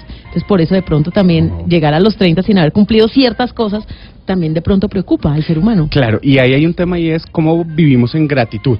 Sí, creo que ahí hay una, ahí hay- habría una posibilidad como para lidiar con esta crisis y es, eh, nos han vendido que la vida es una carrera y tú lo mencionabas ahorita, a los 21 tú deberías Haber estar hecho, haciendo esto, a los 28 haber- tal y a los 35 tal. Y digamos que aquí hay una cosa y es, a las mujeres les exigen más que a los hombres. Mm. En una cultura como la nuestra, a los 35 a una mujer ya le están diciendo, mi hija, la dejó el bus. ¿Y mi hija es que el Sí. novio qué ¿El novio pasó? pa' cuándo? Eh, el novio para cuándo y ¿A los cuántos? 35 más o menos ya la cosa empieza a decir, ya la dejó el bus. Claro. Pero Sí. a mí en cambio me parece que a los 35 una mujer ca- o un hombre casado es ya es muy joven. O sea, me parece que un hombre a los 35 casados es como porque pérese, cumplas a los 40, ¿Cuál es el madure, mijo. Pero eso ha cambiado muchísimo. Sí, eso ha claro. cambiado porque antes se casaban muy jóvenes. ¿no? Muy jóvenes. Nuestros abuelos a los 15, 17 ya estaban casados. Sí. Uno aguantó otro poquito. pero realmente a los 35 yo creo que es una edad muy responsable y madura para tomar decisiones como tener hijos, casarse. Pero uno a veces lo hace antes. Digamos que desde la responsabilidad hay un tema físico, ¿no? Para las mujeres eh, es el momento donde el cuerpo, digamos que está en el punto álgido para tener un hijo. Sí, digamos que hoy la medicina y digamos que el, el mundo y, Colombia como sociedad se ha, se ha venido envejeciendo. Hoy son menos los, los niños que nacen. Ya pudimos darle la vuelta a la, al tema poblacional. ¿sí? En, en Europa, por ejemplo, se demoraron como 60 años. Nosotros en los últimos 20 años ya le logramos dar la vuelta. O sea, realmente no estamos teniendo niños. Y ahí viene algo y es la medicina y todo esto ha permitido que Se corra un poquito. que se corra un poquito. Sí, ya, ya hasta 40. Pero no mucho, 41. 40. Sí, a los Exacto. 40 ya los médicos le dicen a las mujeres pilas, pues porque ya Puede está riesgoso. tarde, riesgoso, y pues también hay que mirar hábitos de vida. No, y el tema de toda la energía que implica tener un Un niño hijo. o una Uy, sí. niña. Eh, tengo una pregunta porque los hombres eh, siempre se habla de la crisis de los 40. Entonces uno empieza a ver a los tipos usando chaqueta de cuero a los 45 con tenis y dices, qué ridículo. Pero ¿por qué? Usando, no porque me parece que, que, está, de- que está no, entrando en de- crisis. déjelos, de- digo, Sí, déjenos, déjenos. No, no, no, porque normalmente se dice así como nuestro invitado con corbata, él tiene 34 años, pero a los 45, o sea, a David se le da por ponerse chaqueta de cuero, camiseta y tenis, y usar unos tenis así, Michael Jordan, pues, pero mi amor, ¿qué le pasó? ¿Cómo hace uno como pareja? ¿Cómo hace uno como pareja para acompañar al hombre en esa crisis de los 40 sin tener que decirle, usted tiene la crisis de los 40, a ver, céntrese que usted es el gerente de la empresa y no el mensajero? Bien, aquí eh, donde me ponen a pasar saliva y es, yo creo que el proceso se va dando y esos cambios son necesarios. ¿Qué es lo que pasa? Y, y digamos que en consulta lo veo todo el tiempo. Estas personas que les pasan este tipo de situaciones fueron personas que en sus épocas anteriores no hicieron lo que debían hacer. ¿sí? Es decir, eh, Sí, pero no, papás muy jóvenes. por ejemplo, entonces a los 18, 20 años ya tuvieron hijos, a los 17 empezaron a trabajar, entonces llegan a los 35, 40 fundidos porque ya han trabajado, porque ya tienen 15, 20 años de experiencia, porque ya tienen un matrimonio encima o dos, eh, ya tienen un montón de cosas. Entonces como que empezamos a decir, oiga, la velocidad que nos pide hoy el, el, el mundo, que nos dice que el- a, le- a los 21 hay que estar en tal cosa, a los 28 hay que estar en tal cosa, pues lo que va pasando es que nos obligan como a ir quemando esas etapas rápido. Es decir, ya tú a los 21 te están diciendo, bueno, tiene que empezar a comportarse como un adulto. Y pues es que a los 21... pues, No, ¿qué tampoco tanta se puede pedir mucho, O sea, ¿no? Sí. Acabamos de salir del colegio, estamos en la universidad. la Tranquilos, época sí, de a los 20 frescos. tranquilos. Además que todo este tema de los procesos yo creo que termina siendo perjudicial para, para las personas, ¿no? Porque hay, hay como unas exigencias y uno termina como con una responsabilidad a cuestas que uno dice que, que si uno no lo cumple, pues termina frustrándose y no hay nada malo en no cumplirlo. O sea, todo bien, la carrera de cada persona es diferente y los procesos son muy distintos. Bueno, y aquí les tengo a un artista que ya tiene 34 años, está en el tercer piso. Katy Uy. Perry.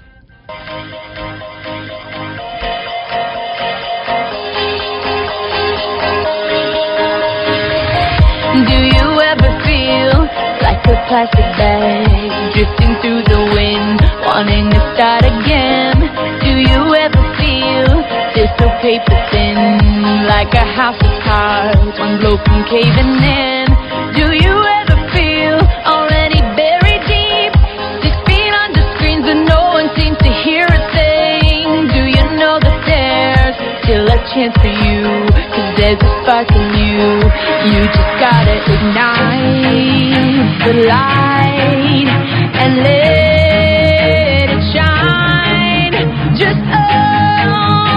night,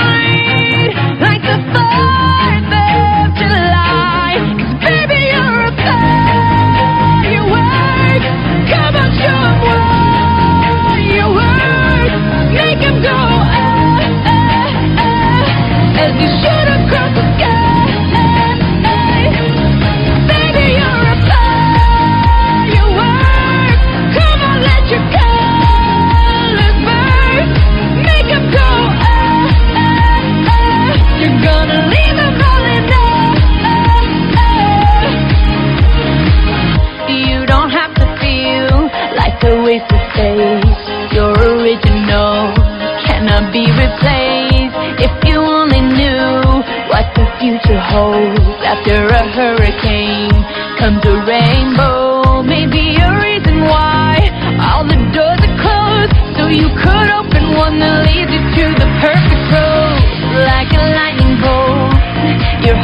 1127. 1127 Katy Perry, esta canción Fireworks que termina siendo una manifestación y también digamos que un soporte para la comunidad LGBTI y termina convirtiéndose como en ese himno de decirle tranquilo, déjelo salir, permítase salir del closet, ser libre, vivirlo y estalle como estallan los juegos artificiales, básicamente desde lo que habla esta canción que la estuvimos escuchando por allá en junio del eh, 2000, eh, no mentiras, a- en octubre del 2016 cuando estuvo presentándose eh, en Bogotá, ahí en el norte de nuestra ciudad. Katy Perry, que además alguna vez estuvo eh, apareciendo por allá en Los Simpson, eh, era la novia de Moe y salía muy sexy con una camiseta de Elmo y aseguro que aún sigue siendo uno de esos amores platónicos.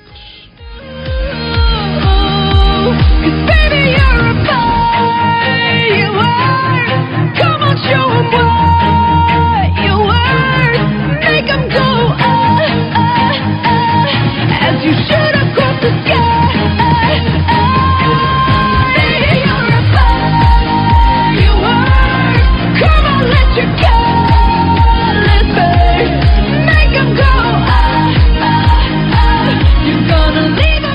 Titanes Caracol y Caracol Televisión buscan titanes que transforman el mundo a través de la cultura. Desde el momento en que superé la discapacidad visual, sentí que debía hacer algo por mí y este sentimiento me llevó a hacer algo por los demás. Crear un espacio en donde niños y jóvenes con discapacidad visual pudieran aprender a tocar un instrumento musical.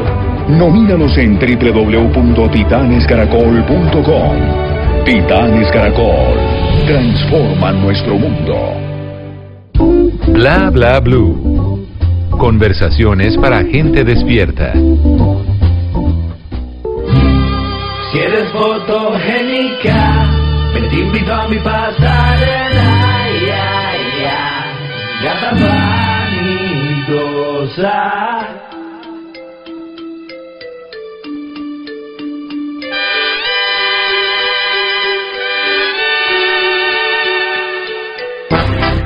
Eres fotogénica, me te invito a mi pasarela, ya, ya, invito mi pasarela, damisela, vela, Tata Solarte nos invita a la pasarela. Una pasarela que si usted la bailó cuando se pegó la canción, estamos hablándole de hace 12 años.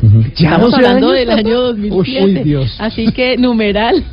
Sí, exacto. Muchos bla bla bla. Escuchas bla bla bla, sí, uno se está volviendo viejo cuando dice, ya 12 años de Ya 12 canción. años, pero me acuerdo como si fuera Ya, ayer. eso, pues, Yo no de verdad pensé que era más. Uno se, se está volviendo viejo cuando ya no se sabe el rap de esta canción. Yo me la cantaba toda, ya no pude. Ya se le olvidó.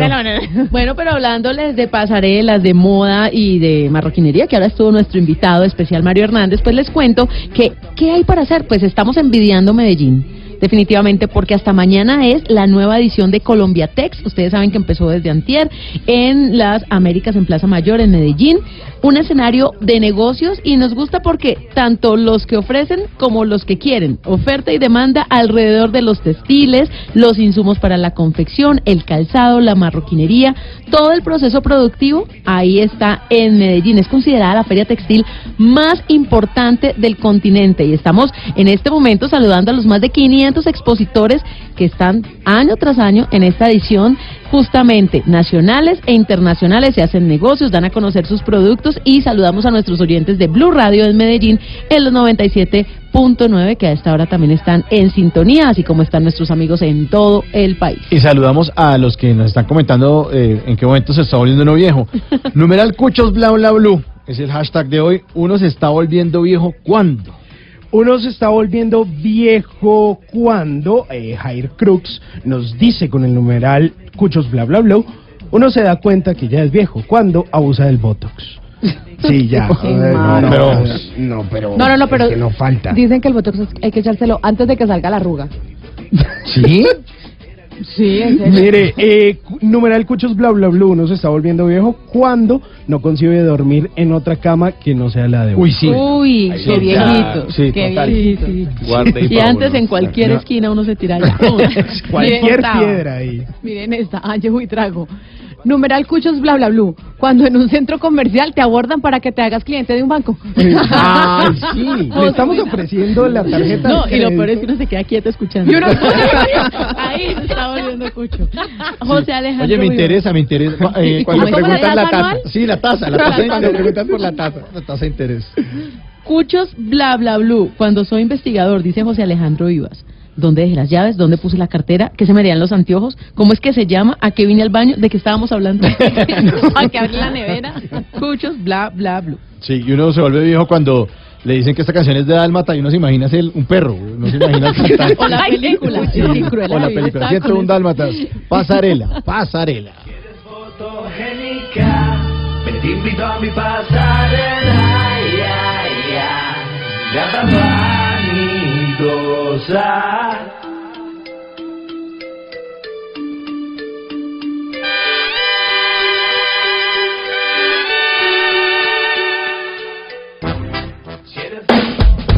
Bla bla blue, porque en la noche la única que no se cansa es la lengua. 11 de la noche, 33 minutos, continuamos en Bla Bla Blue. Estamos hablando de cómo superar las crisis de los decenios, de los 20 años, de los 30 y ahora vamos para los 40. Nos acompaña David Bonilla Macías, que es psicólogo, consultor en desarrollo personal y organizacional, es el director de Conexiones Consultorías. Eh, doctor David Bonilla, ¿cómo superamos los 40 ahora sí? Ahora sí entramos a la parte piso, ahora sí, la tenebrosa. dura. Marcela ahorita hacía, hacía una pregunta y era cómo manejar el tema de pareja. Creo que aquí es donde eh, realmente evaluamos la importancia de estar acompañados. Sí, porque Es un- supone- supuestamente a los 40 uno ya tiene que estar casado. Eso ¿no? le iba a decir, Y por lo menos con un pelado por ahí de 5 años. ¿no? Porque ya Por son, lo menos, por lo menos. 40 y sin pareja, mm, y empiezan los chismes. Empie- Empiezan a presionar, empiezan a presionar. Si es hombre está diciendo, "Mm, es como que no Ah, ¿Y nada". con gato? Sí, Raro, raro, raro. Bueno, Ahí no puedo hacer ningún comentario. Porque usted tiene gato y vive No, no, no, no, no, no, no, no, no. No, él no. tiene 34, pero. 34, Ah, bueno. 34. Todavía no llegó a esa Bueno. crisis. Pero, pero sí hay algo y es cuando empezamos muy jóvenes, eh, nuestra carrera profesional, nuestra parte laboral, nuestros hijos, digamos que las personas de 40 años que están en este momento, pues eh, sus hijos la mayoría los tuvieron muy jóvenes, hacia los 20, 20, 22 años, una Sí. cosa así. Es decir, ahorita tienen hijos adolescentes o hijos ya casi que llegando a la, a la adultez temprana, ¿sí? Y ahí viene lo que Marcela decía, entonces ya trabajamos, ya los hijos están grandes, ya les dedicamos todo el tiempo, ya como que nuestra vida se invirtió, llegan los 40 y aparece el señor con tenis, eh, Chaqueta de cuero. chaqueta de cuero, Con la tachos. señora que se pone los 17 colores, que no está mal, que no está mal, que no está mal, que está chévere, que hay que motivar el color. Ahorita Mario Hernández nos decía la importancia de mantenernos jóvenes, pero sí como que se nos olvidan unos roles, ¿no? Entonces ahí hablamos incluso de la crianza, ¿no? Porque nos volvemos los mejores amigos de nuestros hijos. Y pues Ah, ahí cometemos el peor error, ¿sí? Porque pues nosotros los padres no podemos ser mejores amigos de nuestros hijos, somos los papás. Y esos roles, por lo general, cuando tenemos esas crisis es porque se nos están invirtiendo los roles, por un lado. Por el otro lado es cuando no pasa, ¿sí? Cuando no pasa lo que socialmente se espera que esté pasando en esa época, es decir, no han llegado los hijos, no ha llegado la pareja. Hoy usted puede decidir realmente vivir solo y no está mal, ¿sí? Ahorita nos reíamos un poco, pero hoy termina siendo una decisión, por eso el país se está envejeciendo, porque las personas decidieron no tener hijos. Eh, yo le digo a la gente que va a la consulta y es cuando usted encuentra la fortuna de vivir solo, realmente replantea el objetivo de vivir en pareja. Porque es que cuando usted aprende a vivir solo es una maravilla. Usted no pide permiso, usted no da explicaciones, usted no comparte dinero, o sea, hay un montón Pero de no mucho ganancias. egoísmo junto. Eh, pero hay un montón de ganancias que al final, pues para la gente que elige vivir sola, termina siendo positivo.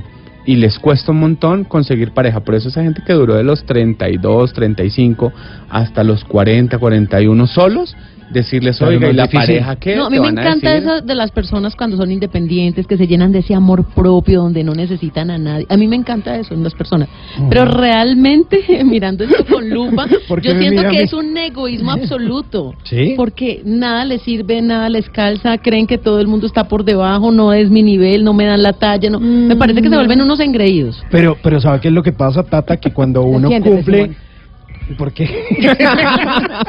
lo, lo, lo que pasa es que cuando uno dura X cantidad de tiempo solo, siento yo, y David me corrige si, si de pronto estoy diciendo cualquier bobada, uno se vuelve mucho más exigente con eh, buscando de pronto a quien le permite entrar a su vida. Entonces uno dice, yo estoy solo y estoy tranquilo y a mí nadie me frega la vida, que si hago, que si no hago, que si escojo, que si salí, que si no salí. Mientras que si uno ya empieza a compartir tiempo con alguien, uno tiene que empezar a adaptarse a verse, a salir de la casa, a hacer una cosa, hacer otra y como que de pronto como que no es no es tan fácil abrirle la puerta de su vida a alguien cuando uno lleva tantos años tranquilo, ¿no? Ahí hay, ahí hay de las dos, porque encontramos gente que sí son huraños, engreídos y demás, porque realmente el tema no tiene que ver con la soledad, tiene que ver con las relaciones sociales. Sí, porque es que hemos amarrado el tema de pareja a la relación social. Yo puedo tener mi edad, comparto con mis amigos, salgo, familia, etcétera, sobrinos, lo que sea, y vivo una vida maravillosa y plena sin necesidad de tener una pareja con la que convivo. Sí, ahí hay un Sí. tema social súper marcado. Y el otro lado es donde yo elijo por decisión de vida no compartir con nadie, porque a nosotros en las creencias de familia siempre nos dijeron, hay que tener pareja. Como que el, el punto álgido es cuando tienes casa, carro, beca, perro y pareja. Sí, entonces como que nos vendieron ese ideal casi que de cuento de hadas que cuando no se cumple es muy complejo, ¿sí? Entonces eso se ha revaluado y hoy la gente decide hacerlo de maneras diferentes y creo que es ahí donde las crisis disminuyen ese impacto con las personas. Pero mire que nuestro invitado eh, Mario Hernández también hablaba de eso, o sea, dice que eh, lo más difícil de una empresa, o la empresa que a él le ha parecido más difícil, es el matrimonio, Sí, un sí, hombre la de negocios. familiar, y es que realmente tener un hogar, convivir, convivir, a mí me parece, la fácil es estar solo, esa es la fácil.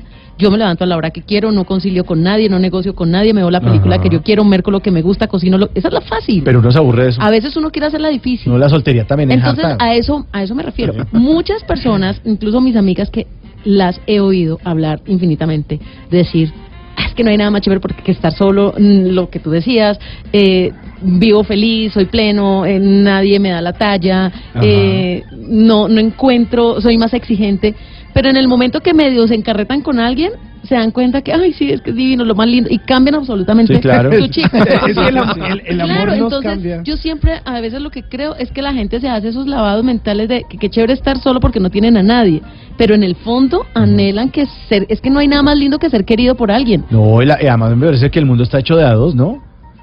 Me, me encanta, me encanta ese debate. Pero ahí, ahí viene algo y es eh, sí, pero no completamente. ¿Sí? ¿Por qué? Porque yo puedo tener pareja, pero no necesariamente tengo que entrar en convivencia. tengo que convivir. Pero yo quería agregar eso. Yo tuve una época viviendo sola y, y al principio yo le tenía un poquito de miedo, pero siempre supe que no quería tener una roommate o, o- o vivir con alguien más. Y la etapa mm, que más aprendí a conocerme y aprendí a valorarme y aprendí a- a entender a Marcela Alarcón fue cuando viví sola. Me encantó, sin duda. me fascinó vivir sola. uno. Pero hoy en día yo digo, ¿volvería a vivir sola? Claro que volvería a vivir sola. Y me volví la mujer, todo el mundo decía, esta mujer le van a cortar los servicios, esta vieja no va a poder. y la verdad es que aprendí a ser súper responsable, aprendí a conocerme. Si tengo pareja, entonces ya sé cómo es que se lleva a la casa, la vamos a llevar. Ya entiendo que esto cuesta, lo vamos a ahorrar. Ya entiendo que es... Me parece que es la etapa en la que uno más tiene que aprender a conocerse para que cuando llegue la pareja uno pueda entregar, mire, ya sé que a mí no me gusta dormir así, entonces espere yo lo soluciono para que no sea un problema de los dos. Yo no puedo dormir con lucecitas y vainas, yo voy y las tapo y cierro la cortina y pongo mi blackout y no molesto a nadie. Y el otro pues tampoco se molesta porque es que no le puse ese problema a él. Pero es que una cosa no exime a la otra, porque usted puede tener una pareja, pero no puede perder su individualidad. Que Ah, eso bueno, también es Es un que ese es el problema de lo que tú decías ahora, Tata, que decías, "Ah, es que tengo amigas que luego hacen pareja y ay, es que es divino. Porque cuando vivieron solas, se empezaron a meter en la cabeza que es que es muy rico estar sola, pero no se conocieron, no se dieron su tiempo de estar solas. Mi casa, por ejemplo, cuando yo vivía sola, era mi templo. Nadie entraba, era mío, yo decidía, no iban amigos, iba mi mamá, de pronto mis amigas, las chicas, pues para hacer una tarde de niñas, pero no entraba, digamos, mi novio. A mi casa no entraba, porque era mi templo. Y entonces así me aprendí a conocer yo. Entonces, las otras personas puede ser que tengan un proceso diferente y por tapar ese vacío digan, ay, sí, me encanta estar sola, pero no. Esto está buenísimo. Aquí, aquí hay algo y es el, el tema pasa por dos cosas y es cómo yo entiendo la soltería. Sí, porque tú decías algo clave y es estas personas que nos dicen, no, es que yo no quiero a nadie en mi vida, yo así vivo solo, etcétera, etcétera. Ahí, por lo general, cuando llegan a terapia, yo les digo, eh, venga, revisamos qué es lo que estás tapando ahí que no alcanzo a ver. Porque pues yo debo disfrutar mi soledad. Si llega alguien, bienvenido. ¿sí? Mm. Y desde esa tranquilidad disfrutar el estar solo. Pero estas personas que se resisten tanto y que nos ponen los 10.000 ejemplos de lo malo que es vivir en pareja, lo desastroso que es la economía, etcétera, etcétera, por lo general encuentro yo que hay temas pasados que no se han solucionado. No hemos perdonado, el ex todavía nos está cangrejeando.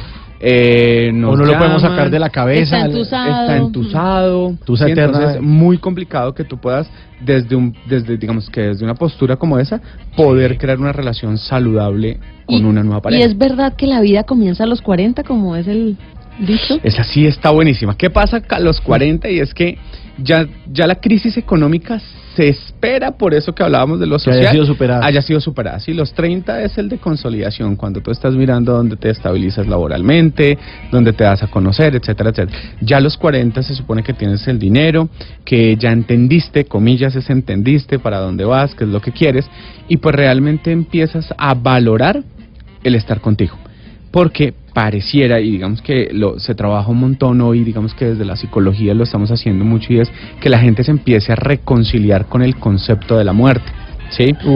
Porque eso nos cuesta un montón, o sea, Duro. Nosotros no hablamos de la muerte a los 20, a los 25, a No, los porque uno 30 cree que es estamos eterno. divinamente. Uno se bota de paracaídas. Ah, que yo no me voy a romper. Fresco. O, o de montar esas montañas rusas que son tene... Yo no me a montar una vaina de esas nunca más. No. Yo las amo. Sí, también las yo, amo. yo diría Ay, que tan nos estamos jóvenes. volviendo viejos cuando ahí estaría. Ah, sí, sí, sí. Pero, pero ¿en serio?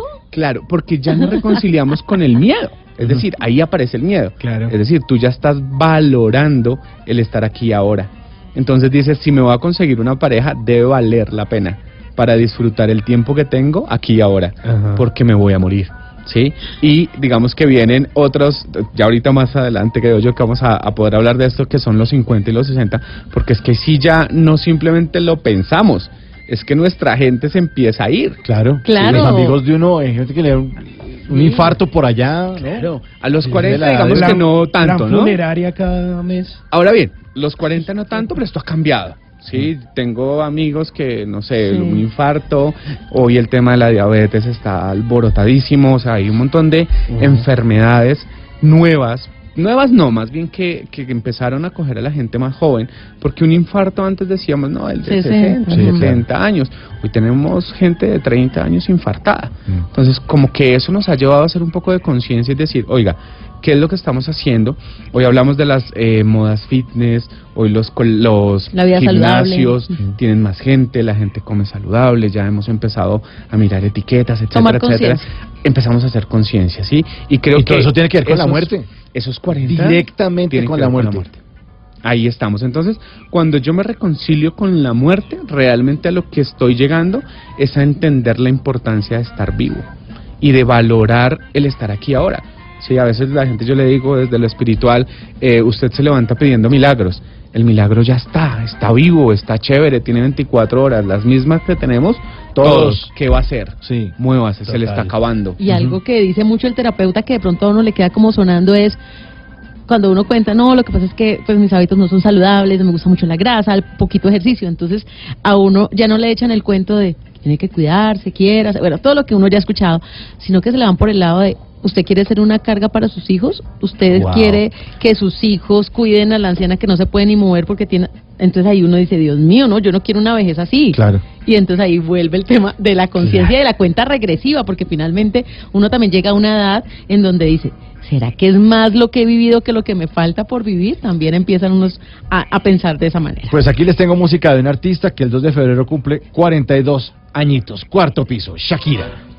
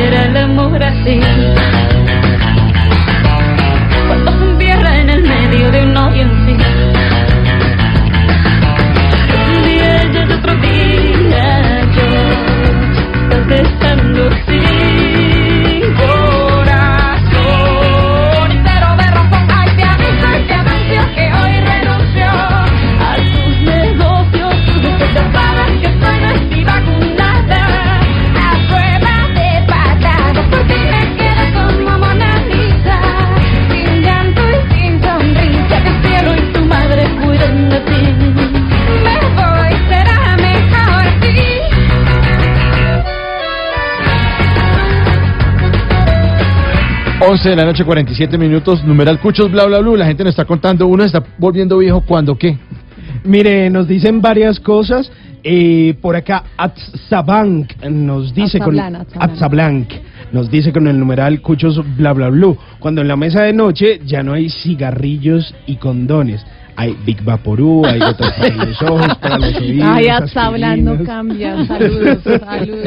Fernán Martínez nuevamente dice, uno se está volviendo viejo cuando tiene que sentarse para ponerse los calzoncillos.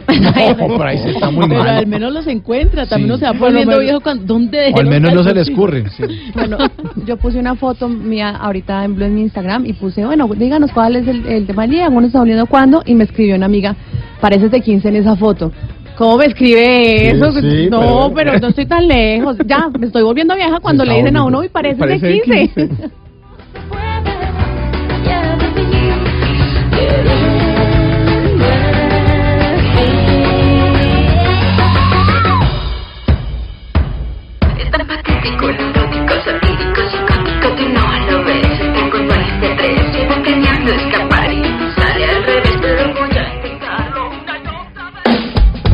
Bla bla blue, porque en la noche la única que no se cansa es la lengua. Con Decameron sigue las vacaciones en enero. En Blue Radio son las 11.49 minutos de la Con noche. Decameron, sigue las vacaciones en enero con precios de temporada baja y te obsequiamos un tour gratis. Reserva ya 018-051-0765 y www.decameron.com. Aplican condiciones. Operado por Servincluidos Limitada. RNT 3961. Titanes Caracol y Caracol Televisión buscan titanes que transforman el mundo a través de la cultura. Desde el momento en que superé la discapacidad visual, sentí que debía hacer algo por mí y este sentimiento me llevó a hacer algo por los demás. Crear un espacio en donde niños y jóvenes con discapacidad visual pudieran aprender a tocar un instrumento musical. Nomínanos en www.titanescaracol.com. Titanes Caracol transforman nuestro mundo. Bla bla blue. Conversaciones para gente despierta.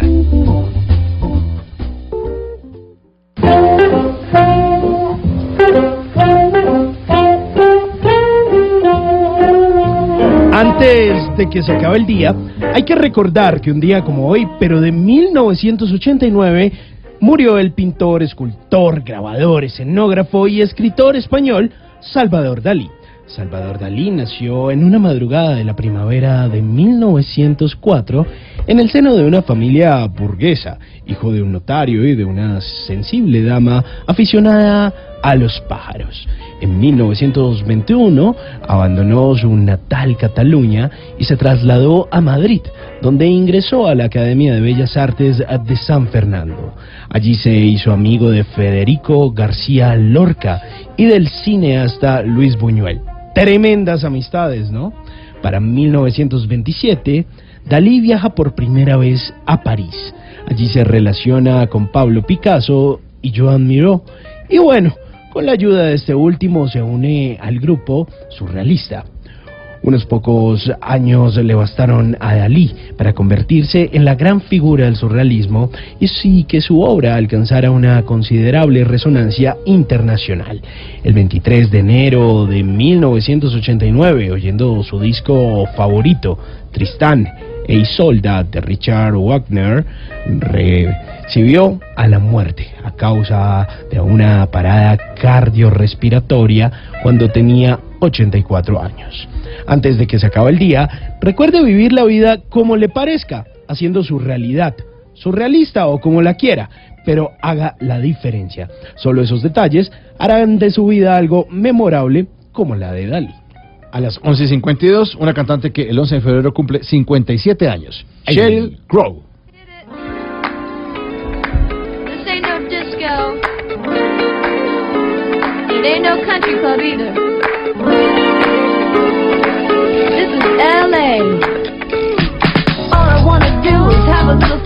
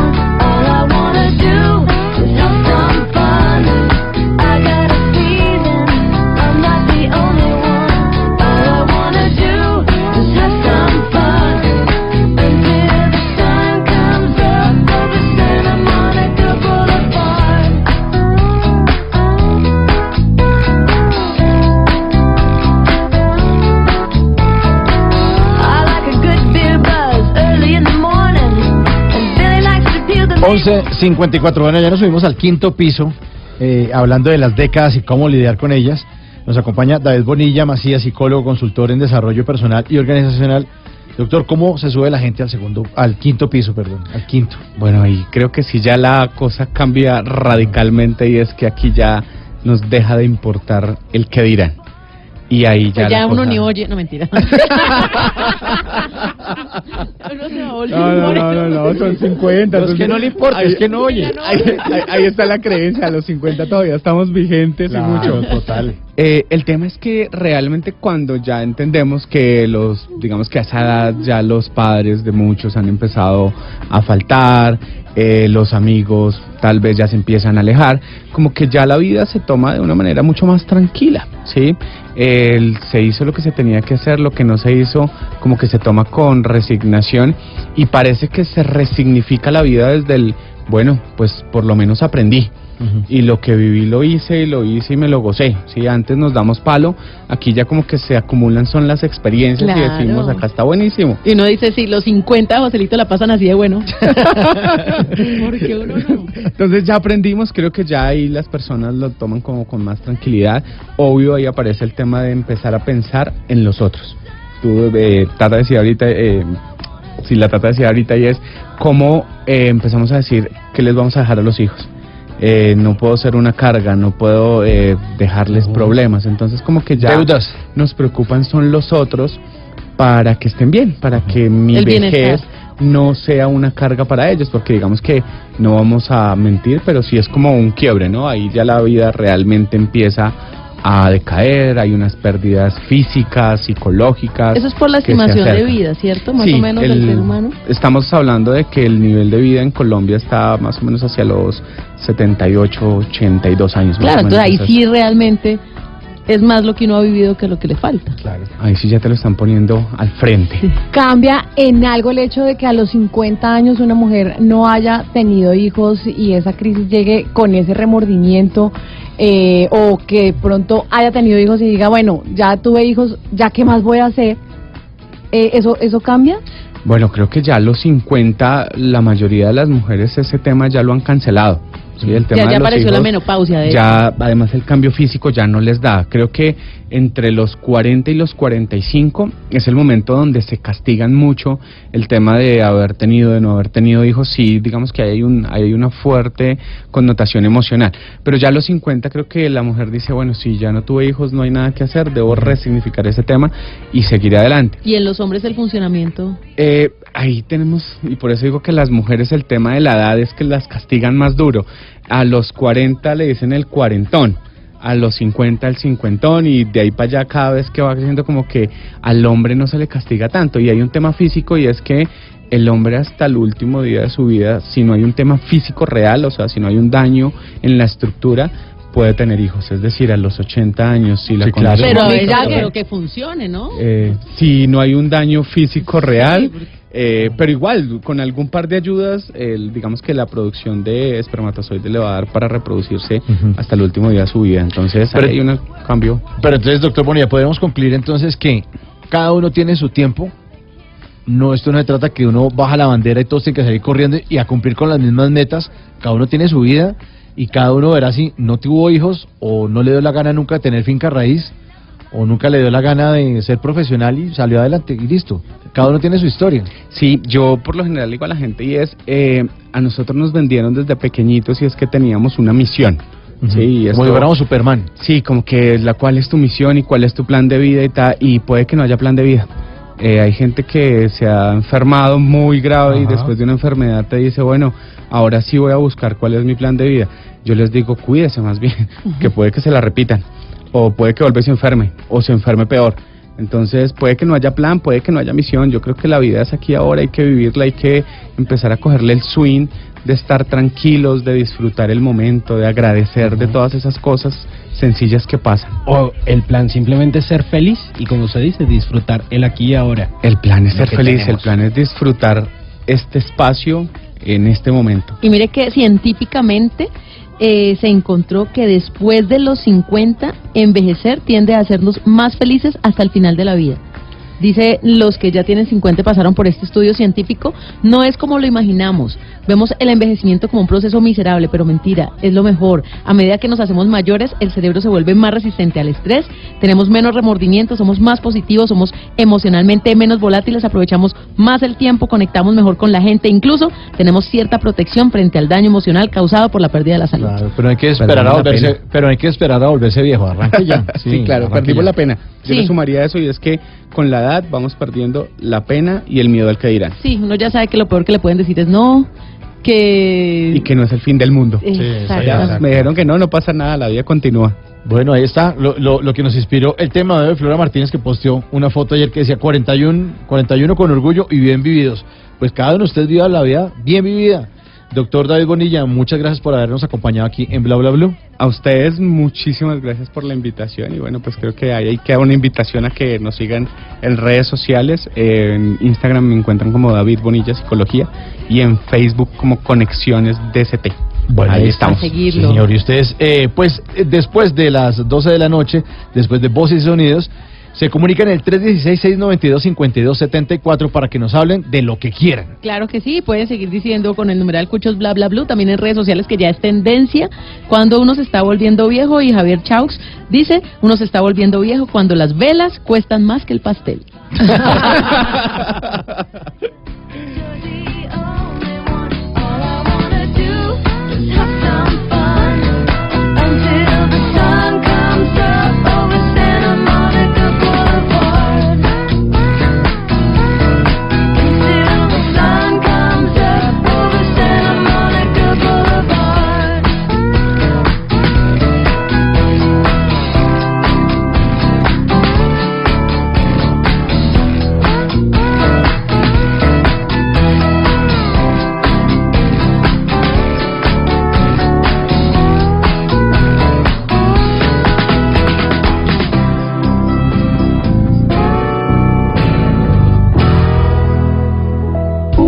Bla bla blue. Conversaciones para gente despierta. Háblenos de usted. Llámenos al 316-692-5274 y cuéntenos su historia.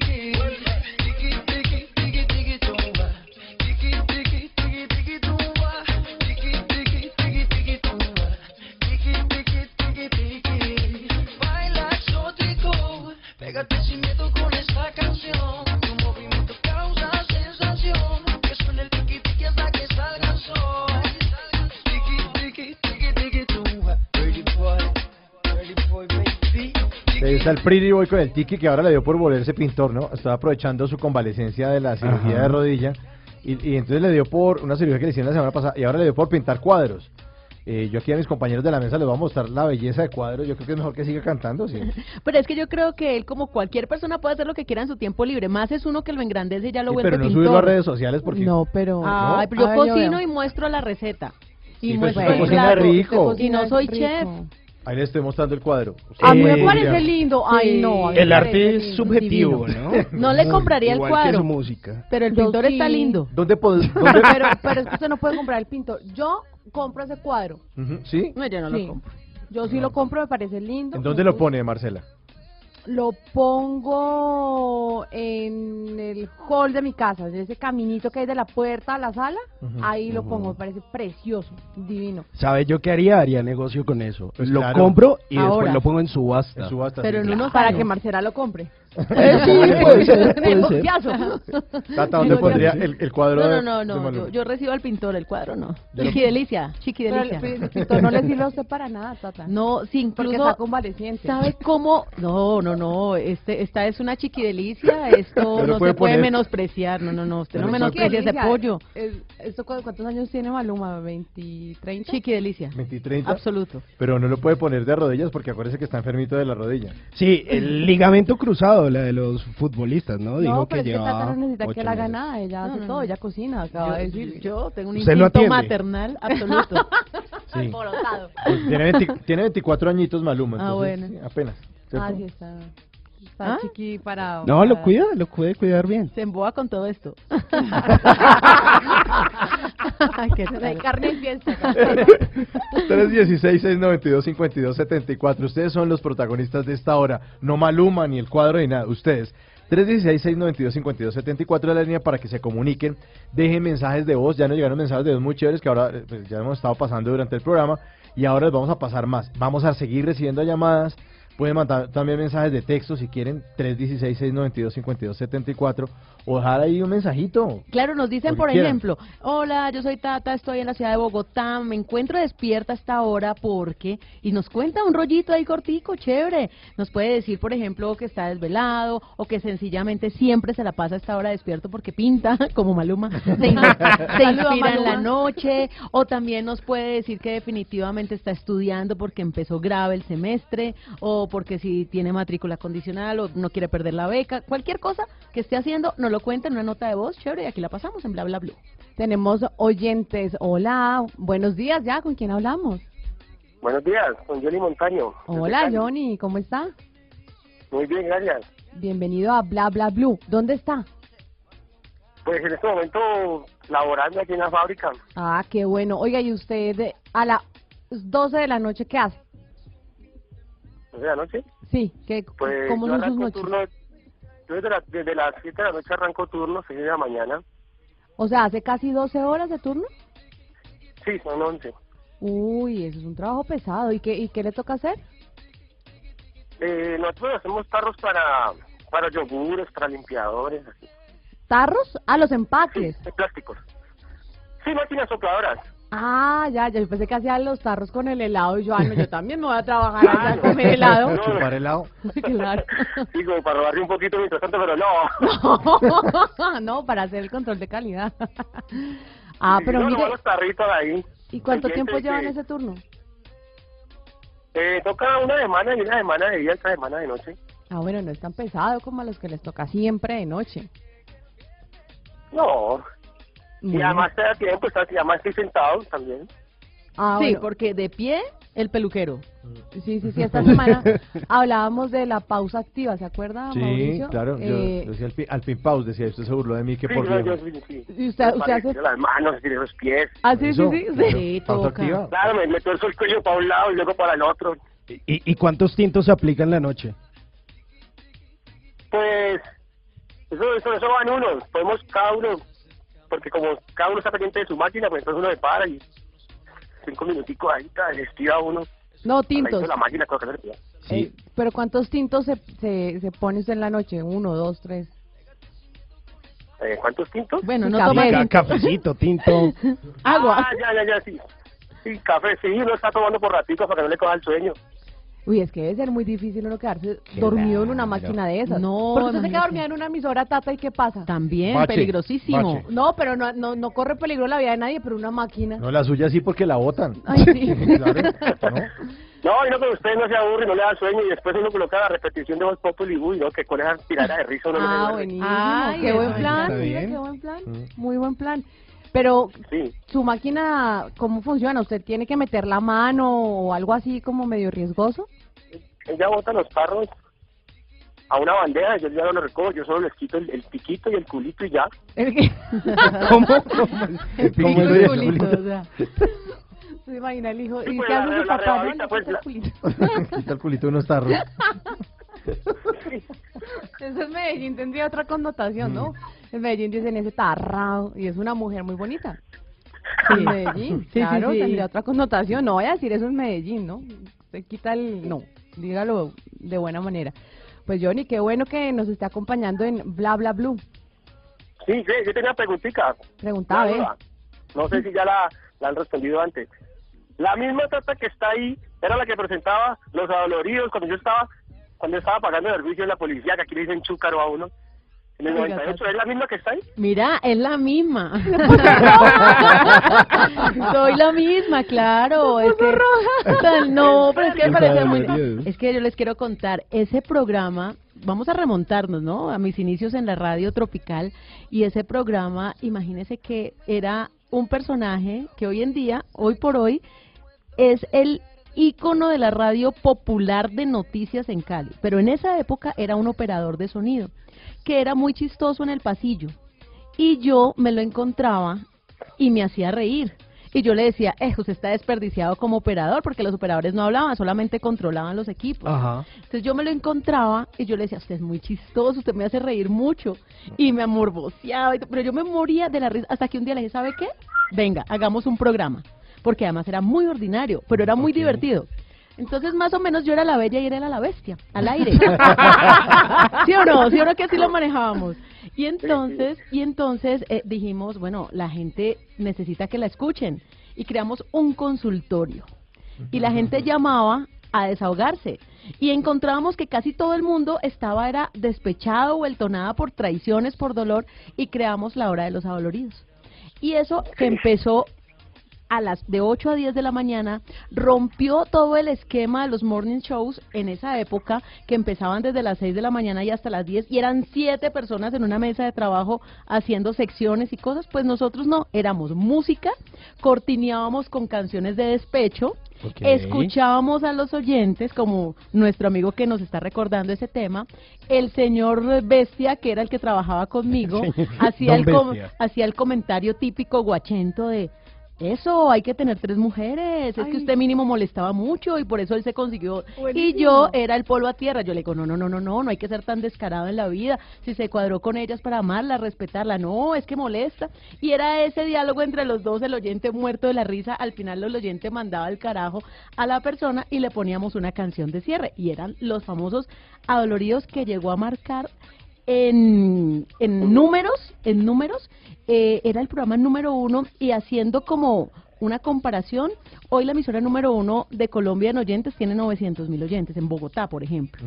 Ese solito programa marcaba 230 mil oyentes, de 8 a 10 de la mañana, para que se hagan Muy una idea. bien. Entonces, Bárbaros. ese, ese famosísimo programa y nos dio el primer lugar en esa época, Oiga, ¿cierto? Johnny, y si usted se viene para acá, para Blue, y trabaja del guache ese, hace dupla con Tata, ¿se anima o no?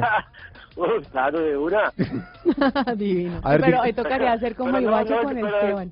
Imagínese esa, imagínese No, esa no es el que llamaba, no, no, no el pendejito que llamaba, que la novia le colocó los canchos que la persona y que también le hacía dar mucha risa a uno. Claro, era una forma de empezar la mañana distinta y la gente decía, oiga, pero ¿cómo la gente llama a eso? Y todos los días teníamos muchísimas llamadas, todos los santos días. Bueno, qué bien, qué bien, Johnny, que, que sea oyente de, de otrora de, de la Tata. ¿Ah? Que qué bueno que sea oyente de la... Es que la fábrica de plástico no lo deja. Que qué bueno que sea oyente de la Tata. Yo todavía soy hincha de ella. Claro, nosotros también. ¿Y, y también es hincha de la mechita como la tata o no? ¿O a cuál le va? No, glorioso. Que me, me extraña porque este No, año le ahí sí vamos la a perdí. poner orden a la A. Tanto que nuestro escudo ya tiene... Tata, ¿hace cuánto están con ese cuento? no, ahí sí la perdí. ¿Qué? Mijito, nos sacó el campeón ahorita en el torneo Fox, ¿o si no? Ay, lo sacamos. ¿Y buena? No, pero ¿Nos qué hablan? chévere que los oyentes se comuniquen, que recuerden, porque es que a veces también la radio uno lo transporta a épocas importantes en su vida, ¿no? Yo me acuerdo Sí, del no, gato, por ejemplo, sí. que del colegio, la hora del gato, todo ese tema, y usted ahorita con los adoloridos, qué chévere. Pues me encanta saludarlo, qué rico saber que nos sigue escuchando, que se sigue entreteniendo con la radio, que hace más o menos su trabajo, quitarle la colita y el piquito a la botellita. Qué bueno, en serio que esté con nosotros aquí bla, hablando y pues tenemos musiquita, ¿no? Rico. Para... Dale, y desearles buena noche. Gracias, Johnny. Un abrazo, un abrazo desde Blue Radio y lo seguiremos acompañando en todos los turnos entonces. Dale, bien, gracias. Bueno, chao pues.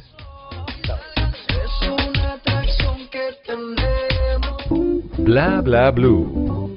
Conversaciones para gente despierta.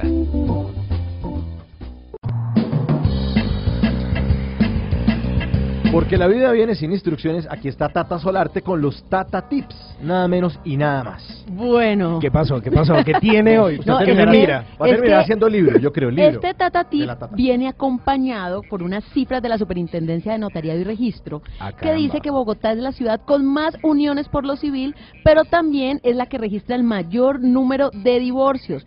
Y resulta que según este mismo estudio que saca la Superintendencia, dice que ahora los matrimonios son considerados express, no como los que tenían nuestras abuelitas o incluso nuestros padres. Para toda Para- la vida, No, lo que Dios no. unió no lo separa el hombre.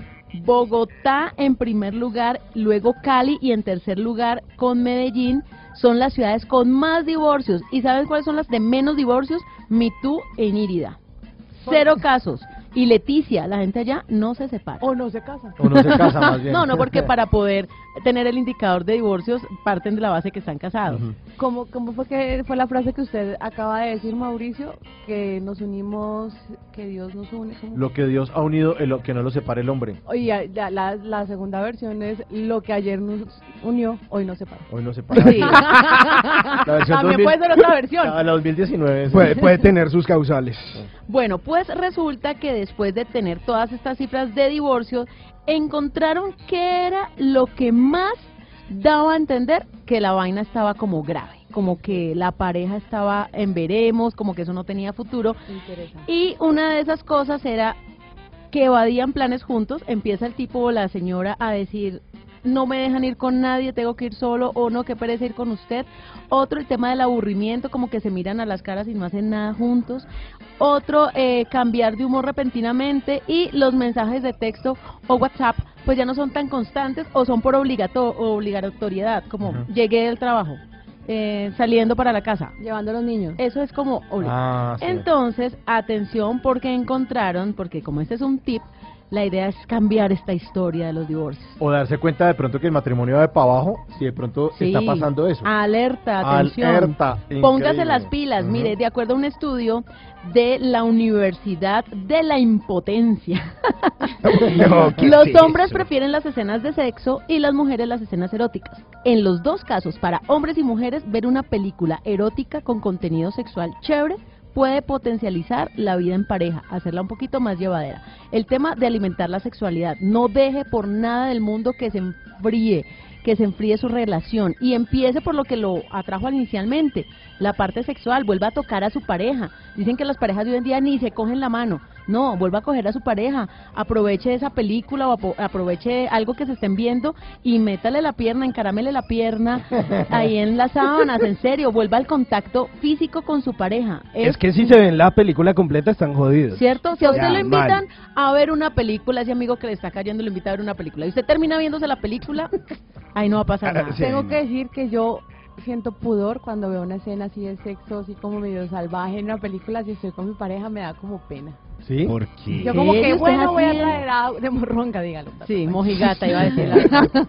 Ay, yo, yo soy como, bueno, voy a traer agua, eh, ay, voy al baño. Me da como pena, yo no, No. quiero ver, me da como pena. me da Ahí como sí pena. yo soy al contrario, dos cucharadas al caldo y mano a la presa. Eso es, eh, pausa la película y a lo que vinimos y luego seguimos. De Es que a mí me da pena porque dirá como, uy, eh, por esta escena es que se, se emocionó. No puede ser, porque no se emociona por mí, creo yo. Bueno, atención, el tema de tocarse es fundamental. El tema del el preámbulo, las parejas también que se están a punto de separar o están pasando por crisis, no se besan. ¿Se acuerda del beso emocionante, el beso francés, el beso con lengua, el beso que usted se quería quedar pegado ahí besándose toda la noche con, Con su pareja? chismitas de sabor. Pues mire, ese beso es el primer indicador de que la vaina se está enfriando. Haga una, de pronto un análisis en este momento si usted besa apasionadamente o no a su pareja. Si se da Sí. cuenta que la vaina no, es porque algo está pasando y vuelva a besar a su pareja. Y por último, esta me encanta, pero no para Marcela porque esto le da causa de pronto No, que- que- estupor. Hielo. Sí, la situación está fría, pero póngale hielo a ese momento en pareja. ¿Cómo así? ¿En La sensibilidad que de pronto ya usted toca a su pareja y ni se inmuta, coge un cubito de hielo y se lo pasa por la pierna y se lo va subiendo y en el pechito. O como en la espalda. o en la espalda. El hielo, pese a que sea tan frío, dicen que es lo mejor para jugar con la pareja. Empiece si quiere en las piernas o también puede empezar en la boca y deja que la tensión se vaya yendo poco a poco. ¿Sabe qué compré yo en Las Vegas, Tata? Unos dados que usted los tira y entonces sale. En uno sale pierna y en el otro la- lado sale beso.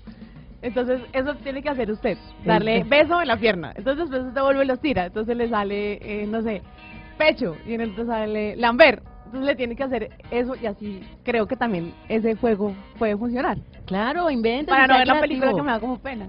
Sea ya me dio pena solamente contar los dados. No, Pero no. ¿qué tal Mire, eso? si usted le da pena hacer cosas con su pareja, es porque no ha superado el tema de la confianza y las cosas pudor. más lindas de la pareja es que usted ya la conoce, usted ya la ve, usted no se tapa con su pareja. Yo soy feliz, por ejemplo, eh, nosotros no dormimos con mi pareja, no dormimos con pijama, por ejemplo. Ninguno de los dos. Uy, tata, no, pero es que eso no tiene nada de malo. eso. Eso no tiene nada de Pero malo. y si hay un temblor, usted sale corriendo así. No, tata? pues la bata está al lado.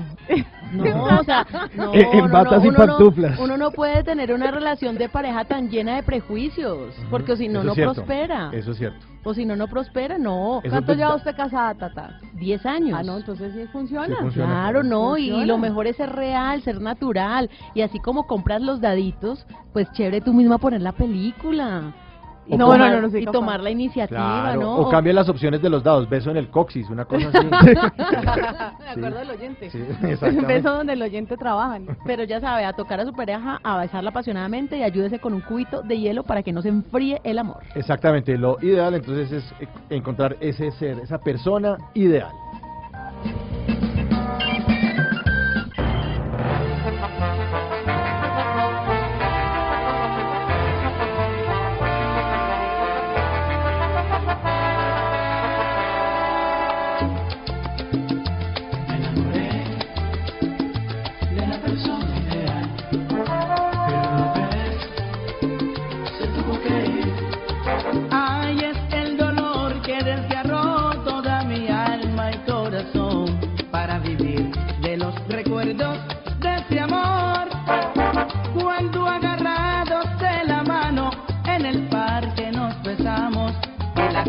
kalimat kayang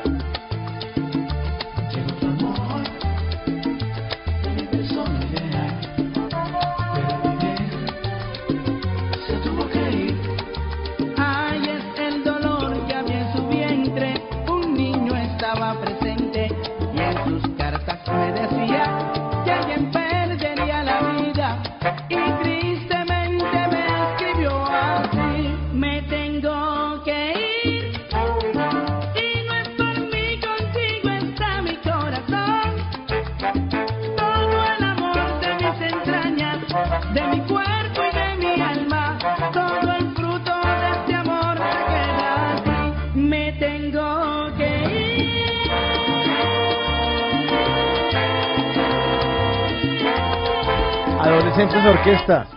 Todavía no me tengo que ir, todavía falta un ratico para que nos vayamos. Ahí están este grupo de jóvenes, estuvieron el año pasado en concierto aquí en, en Colombia. Y nuestros oyentes siguen, siguen acompañados de Bla Bla Blue hasta la una de la mañana, el 316-692-5274. La línea para que se comuniquen con nosotros. Dejen mensajes. Ya hay unos que han mensajes han dejado algunos oyentes y esperamos más y más mensajes. ¿Quieren oír? Sí. Hágale de una. Bueno, de una entonces. A ver. Mensajitos de nuestros oyentes que nos dejan en el 316-692-5274. Saludos chicos y chicas de Blue, este es Carlos Guerrero, salsero caleño, ex cantante del grupo Nietzsche y el grupo Galé.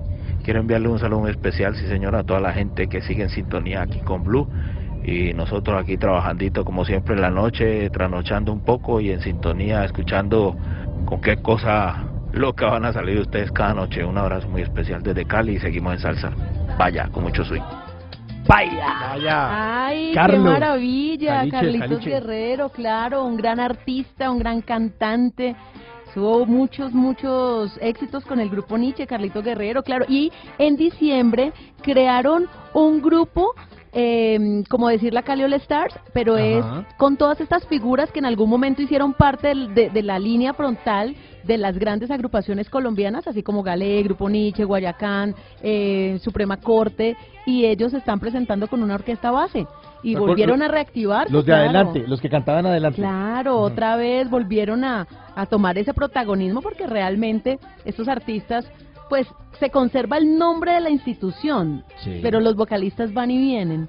Y- Entonces como que se ¿Y pierden a un qué poquito. se dedican luego de eso? No, ellos siguen claro. cantando, Claro. pero obviamente a algunos les va mejor, a otros no tanto.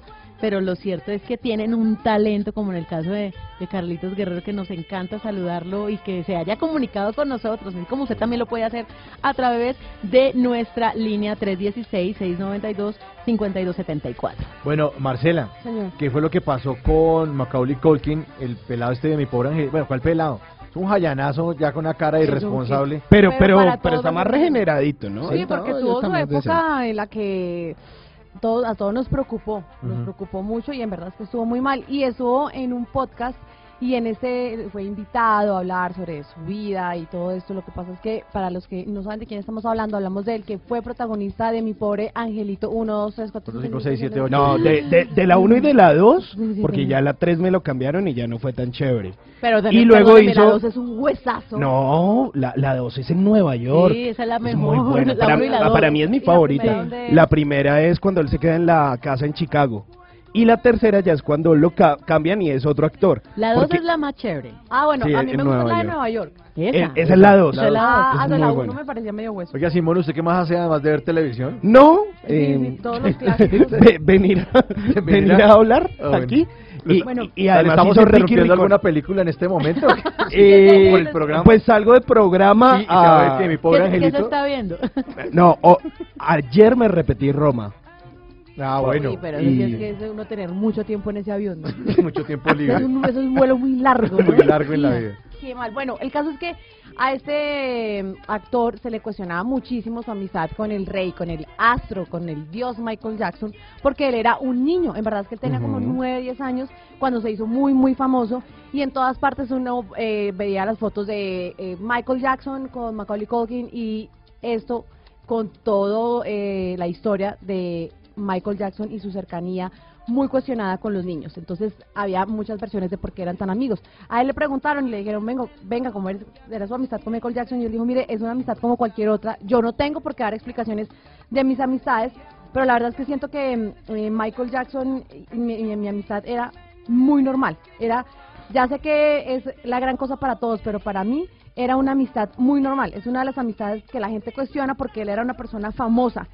Tú no tienes por qué explicarle a la gente cuáles son tus amistades, pero también dijo que pocas personas iban a entender ese tipo de amistad y lo que estaba pasando, lo que le estaba pasando a él, que era ascender como una estrella infantil, y dice que al tiempo, pues él buscaba como que Michael Jackson lo protegiera, ¿no? Como que le diera un poquito de sombra y, y luz al tiempo de cómo manejar la fama y todo esto. Pues eso fue lo que dijo Macaulay Culkin acerca de su mm, de su amistad con Michael Jackson y la otra cosa es que claro salen las fotos de este señor y esa carita de verdad de angelito que tenía Ajá. eso se echó a perder eso se No, perdió pero, pero total, a- además que yo él- me cambio de andén Tuvo- él Por confesó favor. de algunas adicciones que tuvo no también Sí, Sí, pues eh, lo que pasa es que él no supo manejar La fama. del todo la fama y pues ahí sí realmente como que esos consejos que dice Marcela que le dio Michael Jackson pues como que no fueron tan buenos. Además él fue un ícono de los 90 junto a Michael Jackson y, y a Michael Jordan, ¿no? Fueron como, como esos tres personajes icónicos del entretenimiento de, de ese momento.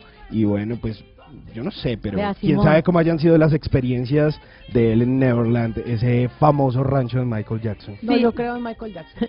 Si los consejos fueran tan buenos nadie los daba gratis. No, y si hubiera sido tan buenos no hubiera caído como cayó, además. Sí, es la verdad, pero yo siempre voy a creer en Michael Jackson, porque es que para mí Michael Jackson y Madonna es como el sol, ¿no? Como que siempre estuvo ahí. Yo- creo o sea, en los abogados yo- de Michael. Yo nací Michael Jackson, estaba ahí, siempre ha estado ahí. Sí, es verdad. Yo creo en Michael Jackson.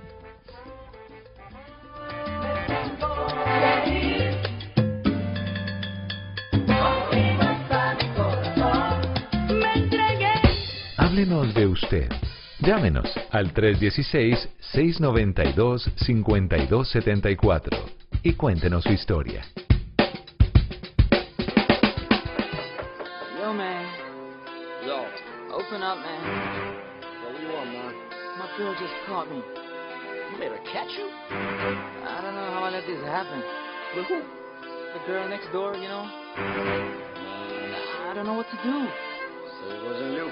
Alright. Came in and she me red-handed, creepy with girl. Picture this, we were both butt naked, banging on the bathroom. How could I forget that I had given her an extra key? All this time she was standing there, she never took me. Oh, you access to your villa?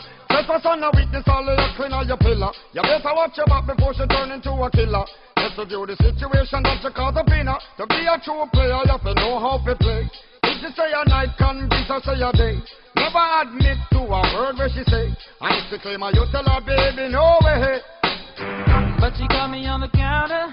Wasn't me. Saw me banging on the sofa. It wasn't me. I even had her in the shower. It wasn't me. She even caught me on camera. It wasn't me. She saw the marks on my shoulder. It wasn't me. Heard the words that I told her. It wasn't me. Heard the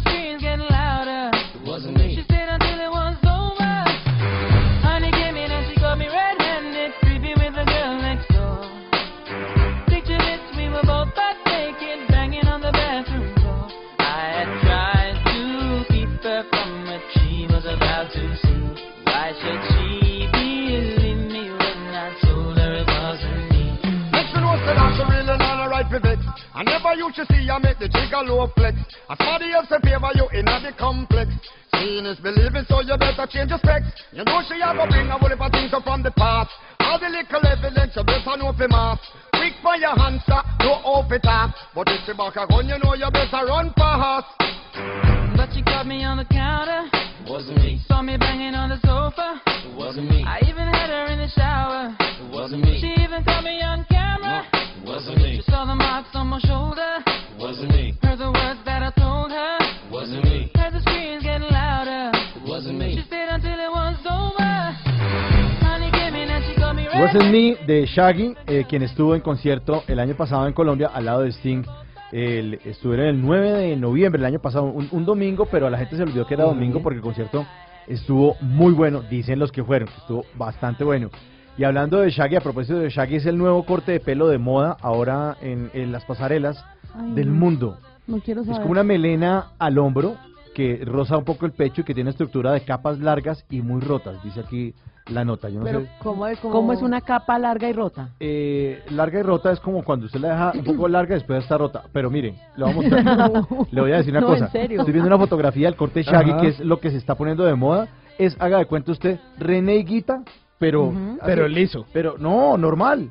Normal, así. que René era Crespo. Sí, crespo pero largo. pero Como Leonel Álvarez, como Leonel Álvarez. Como Leonel Álvarez. Leonel Álvarez. Ese Como es Pedro el Escamoso. No porque él era liso, eh, cortico a los lados y, li- y liso. Sí, tiene que dejarse como el capulito. El capulito. Uy, no. Pero en hombres. O sea, acuérdese cómo es René Higuita o cómo era Leonel Álvarez. O, o se acuerda del video de Bohemian Rhapsody de el original de, Sí. de Queen, como Ujú. ellos estaban peinados. Así. Eso es más o menos. Sí, es un- Shaggy. está Ah, entonces la moda vuelve. Vuelve porque está inspirado en los años 70. Esa es la moda Shaggy. Ahora, si usted quiere estar a la moda, déjese como Higuita. Pero también el tema de, de esa moda sesentera y setentera, porque también se está usando nuevamente el pantalón bota campana, tanto Ah, en jean sí. como en tela normal, Ujú. drill.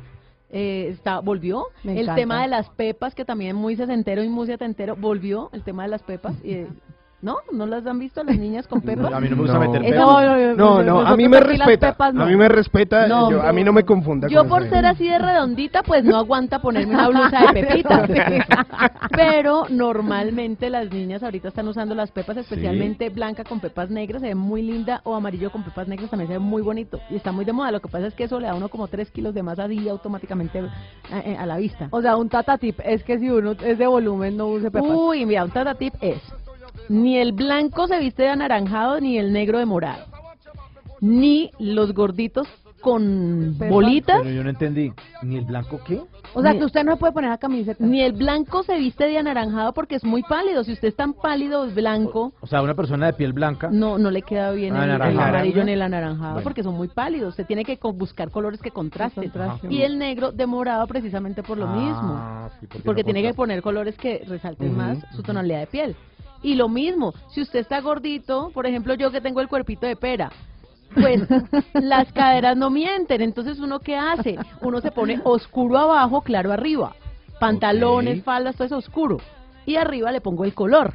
¿Y por qué Ah, oscuro para no resaltar Pues la- la claro, figura abajo. porque porque los colores claros dan más volumen, los Ah. oscuros eh, hacen que, que se amortiguen un Embolatan la vaina. Sí. Exactamente. Y caminando rápido, listo, ya. Entonces, por eso cuando uno es gordito, oscuro abajo, claro arriba. para Ah, ya, disimular un poquito. Y lo mismo, pues. si quiere usar rayas, si usted es gordito, si quiere usar rayas, pues que las rayas sean verticales. Verticales, si no queda como una pelota de playa. horizontales dan más volumen. Sí. Empiezan a jugar con usted, lo ven por ahí y empiezan a, a molestar, a empujarle. Y para verse mucho mejor, le aconsejo el corte de Shaggy.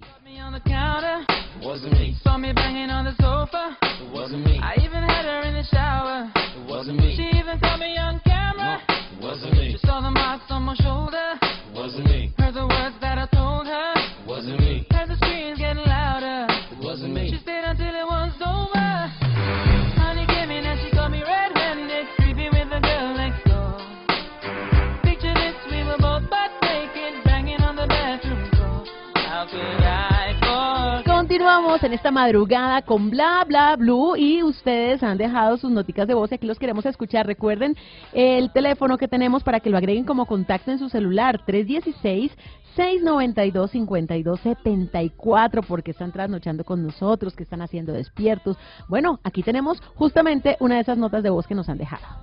Señores desde Canadá, un abrazo, eh, un saludo. Eh, mi nombre es Henry. Aquí estamos a una temperatura de menos 23 grados. Si, si Nueva York está con 10 grados, están en verano comparado con lo que estamos viviendo acá. Un abrazo y los escucho todas las noches desde mi trabajo. Estoy trabajando, pues, pero me divierto mucho escuchándolos a ustedes. Los felicito, un excelente programa. Un saludo especial. Saludos a nuestro oyente Uy, y que yo- venda la nevera porque ya con esa temperatura. Menos no- 23 curso de paleta intensivo. Pero No. total, acelerado. Y yo quejándome del frío de Bogotá. Sí, no, No, agradezca. acá estamos en un No, verano. Aquí, aquí estamos como a 17, 16, imagínese allá a menos 23. Ropa térmica, eh, Calefacción. gorrito, layers. Además debe calefacción, ser una delicia abrir la puerta por la mañana y tener la nieve a las rodillas. No, no, agua panelita, Sí, Los además uno- uno caliente empieza- con limón. Uno empieza a coger un, como un olor a carne, a carne embutida, uno como a jamón, de como cuando uno hace mercado y huele como a jamón. Todo uno huele la casa. Ustedes han visto un escrito de un cubano que narra cómo es su vida cuando se va a, a vivir a Ay, Chicago. sí, es lo máximo, es lo máximo. Empieza amando y termina Sí, odiando. empieza cómo a la gente se le ocurre odiar estos preciosos animales que van por ahí caminando sobre la nieve y la nieve cayendo sobre mi tejado, lo veo pura, blanca, siento paz y ya como al tercer o cuarto mes, esto es pip, Lo blanca, es lo peor esos animales, por Claro. favor, alguien que los case. No, no, no, de verdad, muy chistoso. Voy a buscarlo, lo voy a poner en mi Twitter en arroba Marcela Alarcón.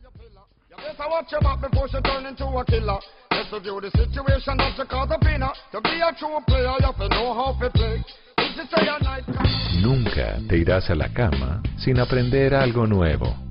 Bla bla blue.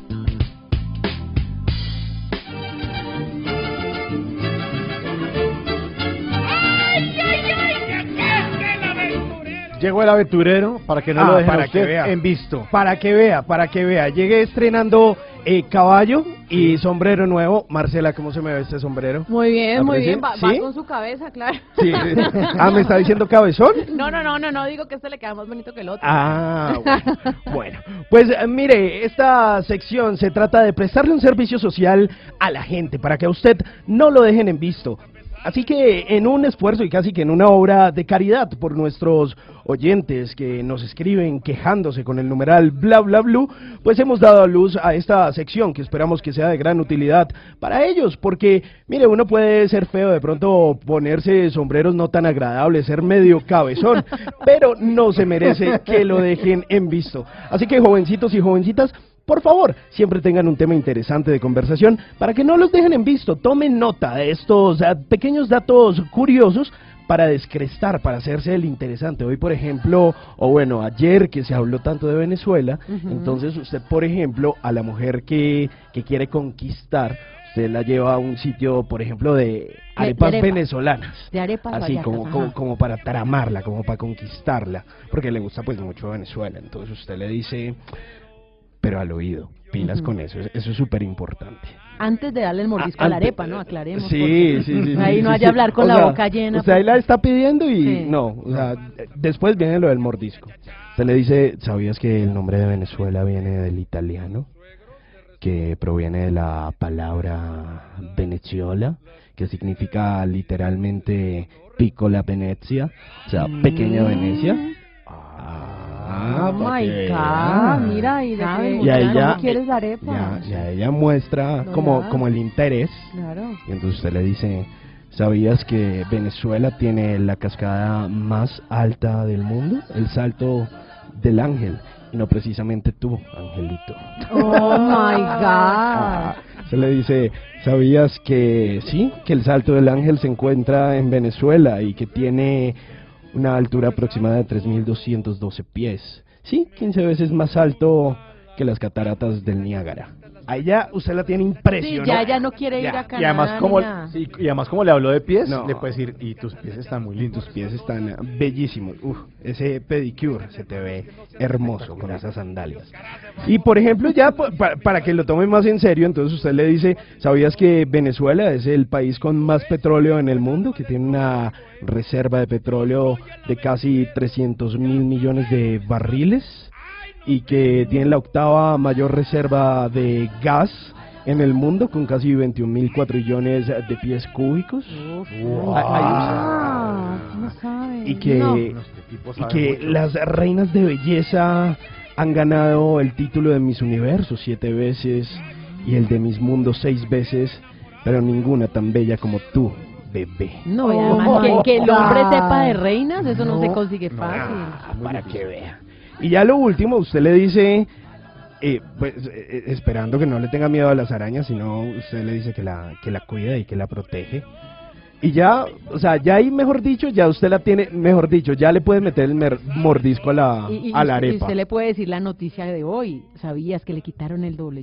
La La, verificación. la verificación de cuenta de Facebook y de Instagram a Nicolás Maduro. Uf, y está actualizado, dice uno. No, No. tipo- tipo, Leído mire, el y, la- y culto. lo último ya para que usted, mejor dicho, la trame y se haga el, el súper interesante.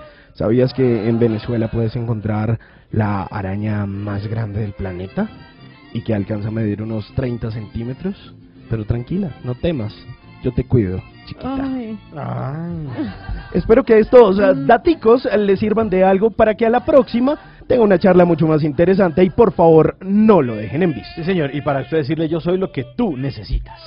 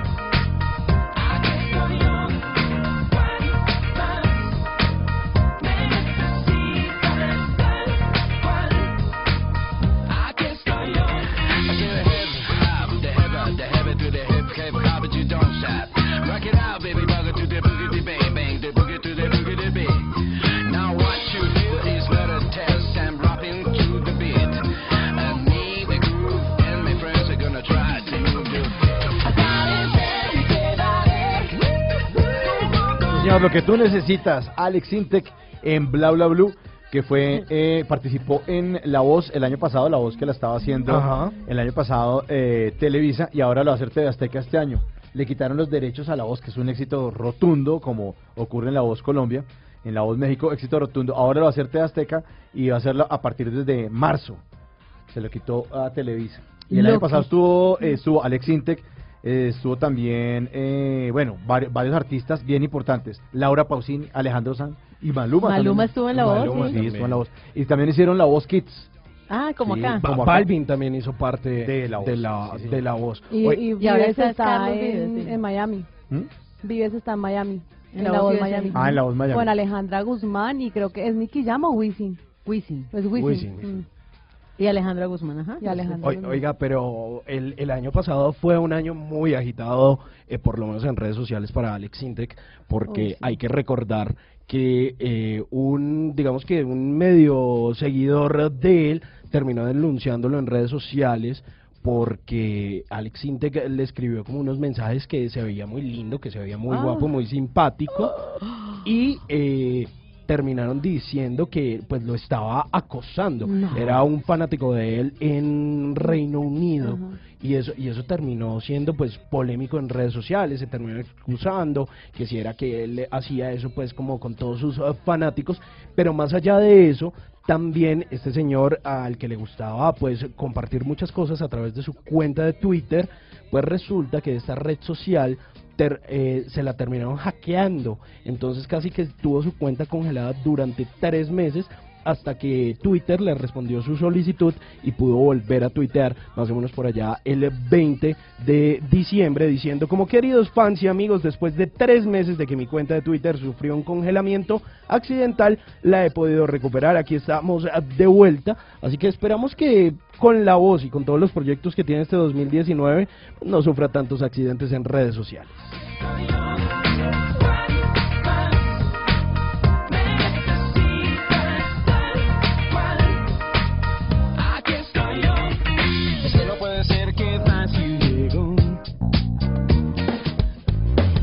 Bla blue, porque en la noche la única que no se cansa es la lengua.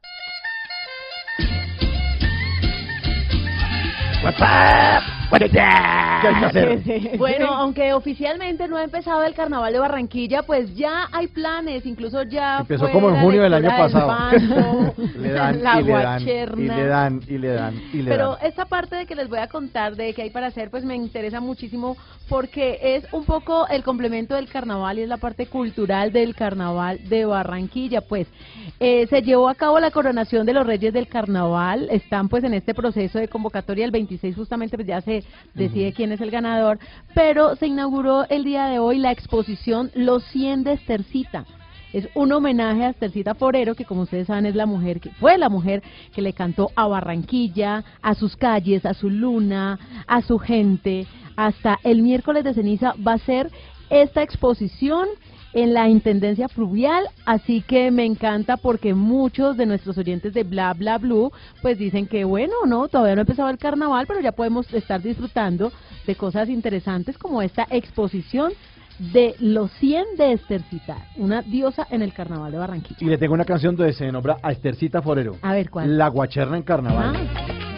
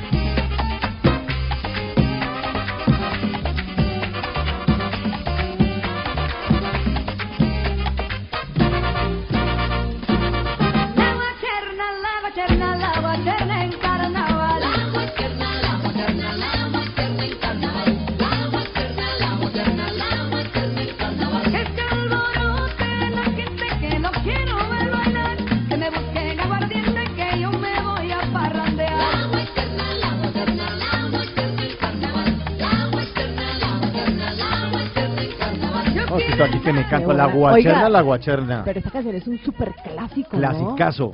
Clasicazo. De los yo, vecinos. yo lo conocí siendo clásico. ¿A alguno le tocó así como... A mí me tocó en fiesta. ¿En fiesta de tío o qué? O... ¿Cuál fiesta de tío? Ni fiestas. ¿De cuál fiesta? Del colegio cuando ¿Usted estaba- escuchaste pasar al colegio? Pero es usted Claro. es tío, ¿no? Yo sí, yo sí, tengo Sí. un sobrino. ¿De verdad? Sí. Es más, voy a ir al bautizo de mi sobrino en Cali. Sí. Sí. Ya, o sea que esto fue como su Uy, despacito. Esto fue su, su, usted con esto se le levantaba a las niñas en el El colegio. Tercita Porero era como que Ivy Queen de la época. No, ya no la monte tampoco, hombre. ¿Qué tal? usted, usted, chava, ¿cu- cuán- ¿cuántas chicas se levantó con Sí, sí, cuente, cuente, cuente. A ver. Eh, Qué malo. pues intenté levantarme una, pero... Pero no fue exitoso. No fue exitoso No, porque no, me no. dejó con la mano estirada. Si bailas, Sí, me dijo, sí, estoy sí. cansada. Ay, qué. No, pero es que uno siempre como con las personas de Bogotá, los rolitos, ¿no? Uno como que no no confiaba mucho en que fueran buenos bailadores, a menos que fuera merengue. Ahí sí uno se paraba de Mauricio una. Nert. Ujú. Sí, pero pinta, uff, divino. Pero ¿Pinta cuadros. Pinta, sí, Pinta pinta. cuadros. Ya, ya le dicen Maluma. Pinta como Maluma. Y pinta como Maluma. Y bogotano. Eh, Sí. No había mucho garantía ahí, pero, pero bueno. ¿Por qué bien, no bueno. mejor cambiamos de tema y nos cuenta Bueno. sobre sus notas de WhatsApp que nos tenía una información? Sí, sí. todos Sí, contra el gordo, pues, todos contra el gordo. No, no, no. Si ustedes tuvieran la oportunidad de incluir un emoji colombiano, ¿qué pondrían, por ejemplo? Una empanada. No, el sombrero volteado. Sobre volteado, Tata. ¿Un acordeoncito? Los O una mochila. Los, una mochila, Una mochila. preguntar. Sí. Los argentinos, un- hay un grupo de argentinos que pasó un proyecto a, Fe- a, a WhatsApp y dijo, oiga, nosotros tenemos que incluir el mate. Convencieron a WhatsApp de que el mate es una bebida que se bebe en la mayor parte de América Latina. Les digo, en todas partes, no en Colombia, pero bueno. Yo no se lo venden donde Pues Argentina. Uruguay, Argentina Y es Uruguay. y Chile. Esos Chile tres. toman... Y de pronto en Paraguay. Pronto. Lo que pasa es que cuando uno está en contacto con alguien de esas regiones, de, de, de esos países, eh, ellos siempre tienen su termito, su mate. Y entonces uno al final termina, Termina también tomando, tomando. antojándose, sí. Bueno, pues el 5 de marzo van a inaugurar el emoji de mate en WhatsApp. Y adivinen quiénes son los únicos que yo creo que los van a usar. Los argentinos. Los argentinos, sí, Sí, seguro. Sí. no, sí, pero entonces yo creo que deberíamos hacer a- un, un esfuerzo, presentar nosotros. Y nosotros sí que tenemos, ¿no? Mate, pero que presenta una bebida mire, con agua de panela. o Uy, qué? un chococono, eso es muy colombiano. El chococono, eso es colombianísimo, un chocorramo ahí, toma tu regalo, ahí sí tampoco lo dejan en visto. Que a uno el tipo le diga, tómate regalo y le mande un, Un chococono o un chocorramo, uno no lo dejan visto. No, o de pronto el emoji colombiano sería como un man bajándose un, un espejo de un carro. Ay, no, Saltando como... no. Siendo ya muy bayunos, un cholao. Uy, una borrajadito. Uy, qué rico. Pero explíquele a un extranjero o al de WhatsApp que es un cholao. Bueno, si pudieran Benito- explicar cómo es lo del mate. ¿Cómo van a No, el mate tú? es como una pues, hierba mate, es como si fuera un té, una hierba, una hierba ahí con agua caliente No. y se toman esa vaina. La verdad que no estoy de acuerdo. ¿No? No, alguien que por favor vaya y mande el sombrero volteado o el chococono de tata, por favor. Bueno, cada uno se va para su casa en este momento y piensa en cuál va a ser el icono que vamos a, a pedirle a WhatsApp que nos mande. Ya llegamos al final de Bla Bla Blue, pero nos encontramos, nos encontramos mañana eh, de nuevo a las 10 de la noche. Sí, señor, nos escuchamos mañana entonces, bueno, un ratico ya, porque estamos... No, yo ya- sí me voy a dormir en un ratico. En a un 10 de la noche nos vemos, sí, otra vez. Gracias por su sintonía. Recuerden dejarnos sus noticias. Se acaba el programa, pero nos pueden dejar sus mensajes y mañana está. los pasamos. Recuerden el número. 316-692-5274, Marcela, gracias. Ay, muchas gracias por invitarme. De verdad, siento. Mi despedida, ¿no? Sí, Despídame. Gracias, de Gracias. verdad, a todos los oyentes. No, en serio, muchas gracias. Y les pido que por favor me sigan en Twitter, Facebook, Instagram, Marcela Alarcón y en Instagram en prin- princesa.viajera. Que tengo un nuevo video de mi viaje a Emiratos Árabes. Bueno, princesa, gracias. Chao, Simón. Chao, Simón. Chao. Nos oímos ¿No más ratico. a ¿Qué las quiere que 10. le diga, princeso o qué? Princeso viajero. Puede ser princeso viajero. No estaría Aló, mal. Maluma. Chao, pues, chao.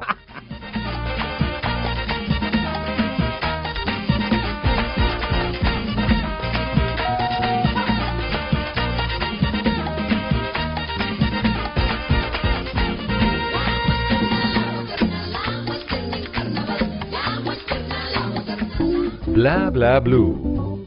Conversaciones para gente despierta.